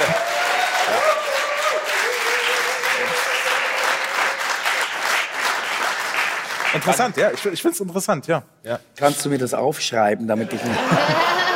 Auf, das war wirklich super. Auf Schweizerdeutsch. Ja. Nee, aber es ist, es ist, weißt du, auch die Entscheidung, was darf man und was darf man nicht. Naja, zum Beispiel, der, der, du hast es eben angesprochen, Witz über Adolf Hitler. Es gibt einen Film, ich glaube aus dem Jahr 2015, er ist wieder da. Ja, genau. Da gab es erst das Buch, dann den Film. Mhm. Und ich habe ähm, bei der Vorbereitung dieser Sendung mir ein paar Auszüge daraus angeschaut. Und hab, also ich habe den Film nie gesehen, nur diese Auszüge, habe gedacht, wow, dass das 2015 möglich war, das ist ja schon krass. Und ich weiß nur, es hat über diesen Film auch eine wahnsinnige Diskussion ähm, gegeben. Ja, ähm, aber auch da wieder die Frage, wäre es heute noch möglich? Ich glaube, es gibt sogar mittlerweile Portale, die ihn rausgenommen haben jetzt, woran man ja auch mittlerweile merkt, es wird immer schwieriger. Dabei ist ja Humor grundsätzlich, ich habe neulich ein Interview ne, mit einem Psychoanalytiker gehört, der gesagt hat, Humor ist die einzige Möglichkeit, um aus einer Massenpsychose auszusteigen. Und ähm, das bedeutet auch, dass die Herrschenden oder die Mächtigen auch Angst vor Humor haben, weil Humor bedeutet ja, wenn wir sie auslachen, machen wir nicht mehr mit. Als Begründung dafür, dass es halt immer restriktiver wird. Ja, aber das war ja auch früher im Englischen, ich weiß nicht, sagt man ja auch, du musst als Comedian immer nach oben treten und nie nach unten. Also du trittst immer auf die Politiker oder nie aufs Volk. Also das Volk ist eigentlich deine Community, deine Friends, ja. Und heutzutage ist genau, also bei Corona, als auf einmal alle Comedians mit Politikern ins Bett gingen und aufs Volk getreten haben, da habe ich gedacht, what's wrong? Also das ging ja gar nicht. Also das hat mich richtig schockiert, ne, dass ich Comedians mit Politikern Videos gesehen. Das, also das würde ein, Kom ein Komiker nie tun eigentlich, ne? Sollte er so nicht. richtig, sollte er das nicht. Also es ist gegen Berufsethik. Also, also wenn Michelle Hunziker jetzt Politikerin gewesen ja, siehst du, aber, nein, aber weißt nein, du, was ich, ich weiß meine? genau, es was ja, du meinst. Es ist ja, ja, genau, was du sagst, ist ja eigentlich der Job des Comedians. Der Hofner durfte der Hofner. alles dem König sagen. Er musste sogar, er es war sein Job. Sogar. Ja, aber er musste ja. es gut tun, weil sonst war der Kopf ab. Er musste es gut tun. Ja, ja. Und deshalb ist manchmal auch die Frage, stellt sich schon die Frage, was darf ich und was darf ich nicht. Und hin und wieder musst du dir auch ganz ehrlich die Frage stellen, äh, dieser eine Gag, muss der jetzt sein? Weil das große Problem ist, dass der eine Gag vielleicht ein ganzes Programm zunichte macht, weil du mit diesem einen Gag wirklich Leute Schockst. von Kopf gestoßen hast, auch schockst oder ähm, ich, das, was Daniel ich will, eben sagte, ja, ne, genau, ich möchte ja niemanden beleidigen oder von Kopf stoßen. Gerade Religion. Ich hatte auch so ein Dings drin, so einen ganz dämlichen Weg. Ich fand den super. Ich habe da auch über die Kirche, über die Kirche gesprochen. über den Papst und über alles. Und äh, dann gab es ja, warum ähm, wurde, äh, was wäre gewesen, wenn Jesus nicht gekreuzigt worden wäre, sondern ertrunken? Dann müsste man als Christ nicht ein Kreuz tragen, sondern ein Aquarium um den Hals. Und das hat natürlich unfassbare Reaktionen gegeben von Menschen, die, die, die waren außer sich. Wie können sie unseren Herrn, Je Herrn Jesus so beleidigen und so? Und das war dann auch so eine Diskussion, die ich mit meiner Frau geführt habe, wo sie sagte, du, ich würde das echt lassen, weil es gibt einfach wirklich viele Leute, die stoßen sich dran. Und ist der Gag jetzt wirklich nötig? Und ich, ja, natürlich ist der nötig. Das, aber das, und dann aber andertags habe ich gesagt, nein, ist nicht nötig, hast ja, ja recht. Aber das ist du? jetzt die große Frage. Eigentlich ist das doch dann das Problem derjenigen, die damit ein Problem haben und nicht dein Problem, weil wenn du es vertreten kannst, ja, ähm, dann kommt das ja aus dir heraus. Und du hast gesagt, du sagst, was du denkst. Du, ja. Du, so und, und von daher ist immer die Frage, warum fühlt sich dann da jemand auf den äh, äh Schlips getreten? Und ich glaube, da sind wir mittlerweile an einem Punkt in unserer Gesellschaft, wo viele Leute wirklich ja, ähm, einer, einer Idee oder einer Religion hinterherlaufen, die sie über ihr eigenes Wobei, Leben gestellt du, ich, haben ich, ich, und deswegen mhm. überhaupt keinen Spaß da mehr verstehen. Ich glaube, weißt du, wenn du eine Nummer machst über Religion, dann ist die Nummer vielleicht sehr klug geschrieben und dann braucht es diesen einen billigen Gag. Ich sage jetzt mal, der war einfach billig, den braucht's dann nicht, mhm. weil eigentlich machst du eine schöne Arbeit, die wirklich spannend ist, zunichte mit einem Gag. Mhm der, man hängt ja an Gags oder man würde ja auch seine Großmutter für einen geilen Gag verkaufen. Also, aber ich glaube, dass es hin und wieder so Momente gibt, wo man sagt, den lasse ich jetzt einfach mal weg, weil der gehört vielleicht in eine Runde mit so äh, guten Freunden und da erzählt man sich Witze. Und dann denkst du ja nochmal anders, dass du denkst, okay, ich will äh, gut ankommen beim Publikum, ich will einen äh, runden Abend haben oder ich will einen Folgeauftrag haben und kann jetzt hier bestimmte Gags nicht spielen. Da sind ja ganz viele Faktoren, die du als Künstler ja auch noch mal im Hinterkopf hast. Ne? Wie ist das Publikum gerade drauf? Äh, wie wirkt sich das halt eben aus? Äh, es, es, es ist ja sehr, sehr komplex. Und, Vielleicht äh, auch die Frage, was kann man sich erlauben? Also auch aus, also weil man halt Angst davor hat, wenn man über diese Grenze geht, obwohl man es vielleicht gerne tun würde, dass man dann eben den Job nicht mehr bekommt, dass der Sender eben nicht mehr anruft, dass dann eben das Konto möglicherweise Definitiv. nicht mehr so gefüllt ist? Das sind ganz viele Aspekte, ne? Also ja. ich, ich glaube, ich glaube, es kommt auch darauf an, wer du bist. Ne? Also wenn du mit dem Gag, was du gesagt hast, ne? wenn du, was überhaupt nicht zu deinem Programm passt, und dann kommt auf einmal zum Beispiel, da muss der nicht sein. Ne? Also finde ich. Ne? Ich mache eigentlich, also da ich sehr viel Crowdwork mache, eher so, ich arbeite auch Spiegel vorhalten und manchmal kommen ganz schreckliche Sachen ans Tageslicht. Aber mich haben auch schon Leute angesprochen. Also da habe ich, ich manchmal, wenn ich so Date, äh, Dating-Pärchen finde, dann frage ich immer, oh, dann mache ich jetzt mal das Date klar. Dann äh, wie viele Frauen hat sie schon vorher, bla bla bla. Ich check das dann und das ist unangenehm, ne, teilweise. Aber einmal kam eine Frau zu mir und sagte, danke. Danke, dieses Tinder-Date. Wenn du das nicht gefragt hättest, wäre ich mit dem in der Kiste gelandet. Und du hast mich vor schlechtem Sex gerettet. Und da habe ich gesagt, danke. Solche Momente gibt es halt auch. Ne? Aber wenn man so, kon, äh, so, so arbeitet wie ich, also ich würde auch sowas vielleicht wie Chris Rock sagen. Deswegen habe ich vielleicht auch mehr Angst, ne? geschlagen oder attackiert zu werden, dann passt es vielleicht, weißt du? Also ich kann auch über Hitler einen Joke machen und dann sagt keiner, oh, sie hat Hitler gesagt. Vielleicht bei dir schon oder bei dir, ich weiß nicht. Kommt Angst habe ich nicht. Angst nein, nein, nein, ich meine nur deine Person, dein mhm. restliches Programm. Passt es? Muss der mhm. Jesus-Gag da rein? Ja, eben. Es muss zu einem so, passen, genau, genau das ist es. Genau, es muss zu einem passen. Ne? Deswegen genau. ist die Frage, darf man, ist auch schwierig, weil es kommt auf den Einzelnen wieder ran, ob es auch passt Wen ich, ja, wen ich ja mhm. unglaublich feiere, ist Ricky Gervais. Der steht sich auf die Bühne ja. und der spricht ja, über alles, komplett über alles. Mhm. Und dem ist es komplett egal. Der thematisiert das ja auch sogar, mir ist es egal, was er denkt, weil ich habe sowieso, ich bin ja, Multimillionär. Der ist genau ah, der reichste Comedian der Welt. Ja. aber da sind wir wieder bei genau dem Punkt. Ich habe mal ein Interview hier gehabt mit dem ehemaligen Fußballweltmeister Thomas Berthold und habe ihm genau diese Stra äh, Frage gestellt. Äh, muss man sich so eine Kritik äh, auch leisten können? Er hat gesagt, das war für ihn die Grundvoraussetzung, dass er weiß, er ist finanziell abgesichert. Mhm. Also ähm, das ist Ja. sicherlich ein, ein ganz wichtiger Aspekt. Aber ich möchte gerne, weil wir gerade so schön bei unserem tatsächlichen Thema sind, ähm, ich habe neulich ähm, äh, in einem der vielen Kanäle eine Grafik gesehen und die möchte ich einmal kurz hier zur Diskussion stellen, weil ich mich gefragt habe, hört da möglicherweise der Humor auf? Und zwar war es ein Bild unserer ehemaligen Bundeskanzlerin und dann stand da drunter der Text ähm, Rekord, Massengangbang, blonde Deutsche fickt 80 Millionen gleichzeitig. Ja, es ist billig. Also das zum Beispiel. Ja, aber das ist, das Ja. ist so, da, Ludger lacht. Jetzt? Ludger schreibt mit. Ich, Nein. ich hab's halt, ich sag auch nochmal hier Disclaimer, Satire, Satire, beziehungsweise Nein, ist also- Nein, aber ich bin wirklich, das, ich bin jetzt, Merkel ist doch nicht Bei so blond. einem- es stand da so. Also, Also, aber nein, bei so einem Gag werde sogar ich, werde sogar ich sauer, weil ich mir denke, warum hab ich mir das nicht einfallen? Echt? Findest du gut? Ich find's ganz schlecht. Also das ist, so- ich find's ganz schlecht. ja, Ich find's aber dann guck mal, schlecht, spannend. ja. Das Ach, finde den ich. kannst du einfach so zwischendrin einfach so. Also ich weiß Ja, nicht. es weißt ist ja auch es ist kein, es ist so kein Bühnen, es ist kein Bühnengag, sondern es war ein, ein Bild, was so war so ein, wie so ein wurde. Cartoon. Also Da es darf war, man jetzt auch nicht vergessen, dass natürlich das andere Gesetzmäßigkeiten hat, auf der Bühne das zu erzählen, das hätte überhaupt gar keine Wirkung. Ich glaube, da würde Doch, niemand das Wort lachen. hat doch äh, heutzutage Jobs so einfach ficken und dann ah, äh, also das ich Ja, fand bei dir wird viel gelacht, genau. Da fällt das Wort viel. Ähm, Nein, aber weißt du, das ist so, das hört sich für mich einfach so an, extra sowas zu sagen, damit es oh krass ist und jetzt, also na, ich finde die Nüchternheit als Moderator, wie du es rüber ja, hast, du, noch ja, du witziger hast gemacht. es gut gesagt. Ja, du warst gut. das stimmt. Timing hat gestimmt. Das Timing. Genau, hat- da das sind, da Timing hat sind wir wieder beim gestimmt, ne? Timing, beim guten alten Timing. Ja. Was, ähm, Timing und wer bringt es?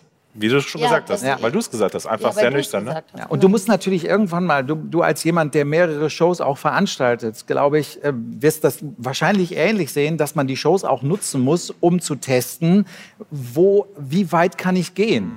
Und da muss man sich innerhalb der Community der Comedians dann auch mal vielleicht Sachen verzeihen, weil wir alle haben auch schon mal gemerkt, dass wir was ausgesprochen haben, dass wir was getestet haben und dann im selben Moment dachten, habe ich das jetzt wirklich gesagt?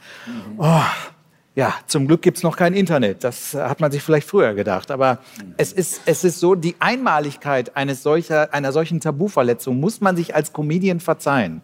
Es wird nur dann, wenn überhaupt, zum Problem, wenn du es regelmäßig machst, wenn es, wenn es vielleicht sogar eine tragende Säule eines Programms ist. Und das ist natürlich, einer hält mit dem Handy drauf und zack, diesen Gag, also jetzt haben einige mit dem Handy draufgehalten und das ist jetzt dein Gag, der jetzt viral gehen wird mit der Merkel. Ne? Also du hast den ja gebracht hier. Ne? es ist nicht meiner. hat er doch gesagt. Ich habe ihn, ich habe ihn, ich finde es spannend, dass, äh, jetzt fällt mir sogar hier der, der, der Knopf auf, dem- aus dem Ohr. Ähm, vor Schreck. Nein, äh, ich habe ihn halt genommen, weil ich genau das ähm, mir gewünscht hatte, dass er kontrovers gesehen wird. Und ähm, weil er für mich so eine Grenze einfach darstellt. Und ähm, ja, ich, ich würde mir ja auch letztendlich wünschen, dass wir auf einem Weg sind, wo wir wieder in diese äh, humorvolle Freiheit kommen, wirklich alles äh, zu dürfen, solange wir es nicht mit einer bösen Absicht machen. Also es gibt ja auch Comedians, ohne jetzt Namen zu nennen, bei denen ich das Gefühl habe, die machen das, um anderen wirklich zu schaden. Das meine ich nicht, sondern Comedy als Stilmittel, um ja, um ein Ventil zu haben. Um, um sich zu spüren, wie schön Lachen ist, wie schön es ist, wie gut es tut, Freude zu haben, wie gut es tut, einfach das Leben zu leben. Das Gegenteil von Angst. Ja. Ich finde, ähm,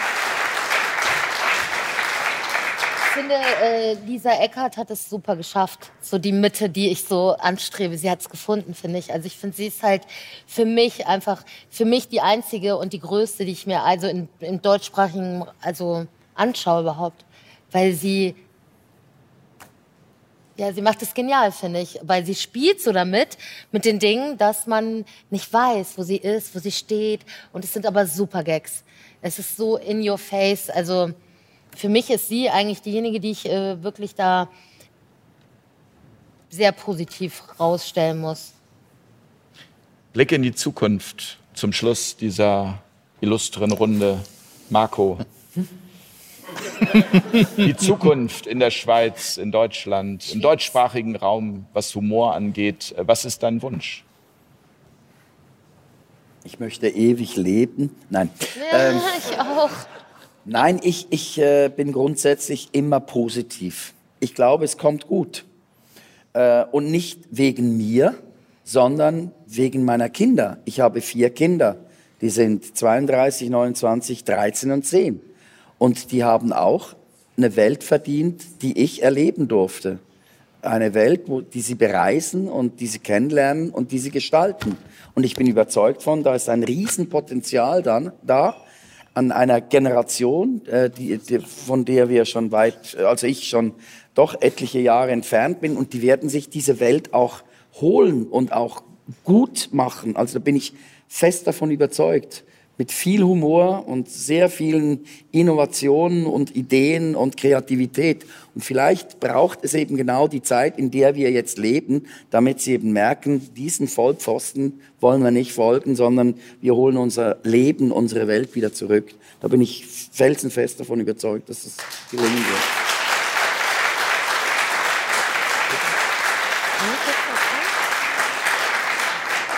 wird. Es geht noch?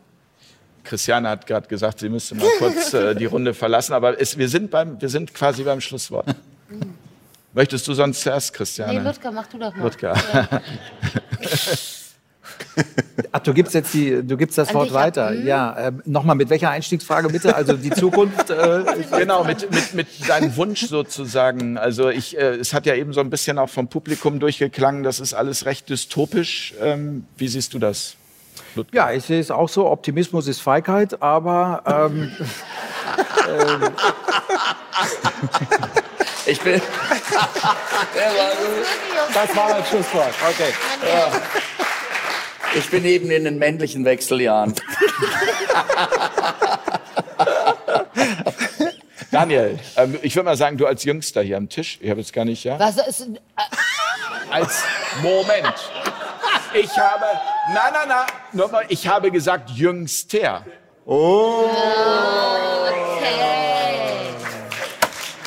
Ja. Wobei, wir dürfen ja ab sofort einmal im Jahr wechseln. Also, das stimmt. Daniel, dein Blick in die Zukunft. Utopisch, dystopisch, im Jetzt lebend, was ist deine Philosophie? Weitermachen. Du hast mal auf die Frage äh, geantwortet, ob du, jemand, ob du jemand anders sein möchtest. Hast du gesagt, nein, du bist so in dir sehr zufrieden. Ja, ich bin zufrieden, also auf jeden Fall. Also, keine Ahnung, äh, mich inspirieren Leute auf jeden Fall. Ich gucke mir gerne Leute an. Was ich äh, sehr schätze, ist Menschen, die immer wieder über den Tellerrand hinausschauen äh, schauen und die sich einfach sagen, ey, ich nehme auch mal eine andere Haltung ein oder ich höre mir das zumindest einfach mal an. Und ähm, deswegen finde ich diese Truppe hier auch echt lustig und auch äh, euer Format auch echt toll. Danke.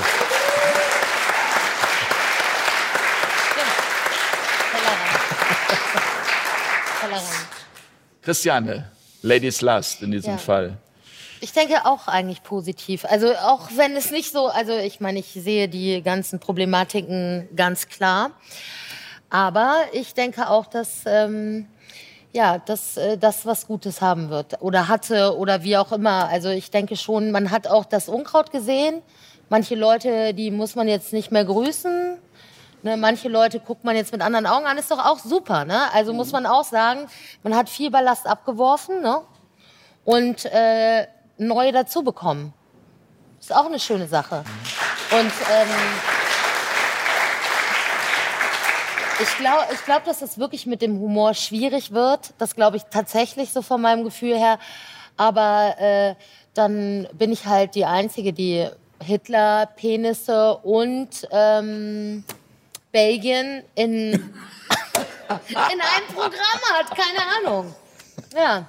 Und der Humor hat letztendlich immer überlebt. Das ist, glaube ich, nur eine Frage einfach der Zeit. Er wird es auch diesmal schaffen, weil Humor ist einfach was Lebensnotwendiges. Also ich könnte mir ein Leben äh, ohne Humor nicht vorstellen. Mhm. Ich glaube, keiner hier kann sich ein Leben ohne Humor vorstellen. Und es, was ich an dieser Runde sehr schön fand auch, ist, dass sie dazu anregt, auch ähm, darüber nachzudenken, sich selbst zu reflektieren. Auch natürlich wir, die wir immer uns auch selbst anschauen und sagen, was können wir besser machen beim nächsten Mal. Aber vielleicht auch all diejenigen, die diese Sendung sehen.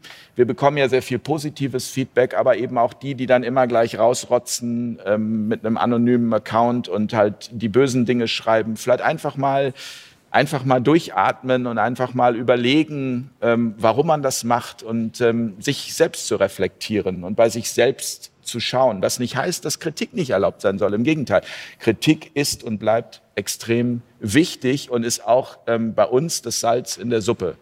Und ich bin Optimist, das bin ich immer gewesen und bin es auch für die Zukunft. Und ich bin vor allem optimistisch, ähm, weil das war heute unsere Premiere hier mit Publikum. Ich bin euch sehr, sehr dankbar. Dankeschön für den tollen Abend mit euch. Ihr habt an den richtigen Stellen geklatscht und gelacht.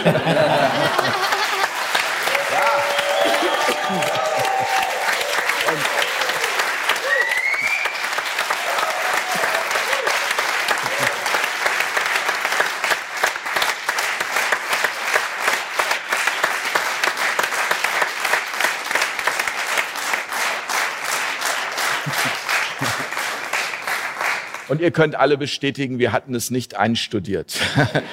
Vielen Dank euch fürs Zuschauen. Vielen Dank für eure Unterstützung, die wir für dieses Projekt Fair Talk immer wieder so dringend brauchen, um das hier zu ermöglichen.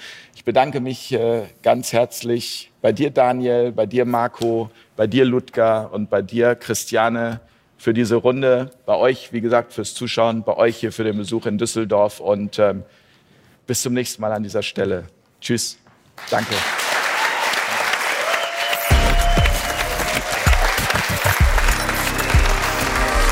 Auf Augenhöhe.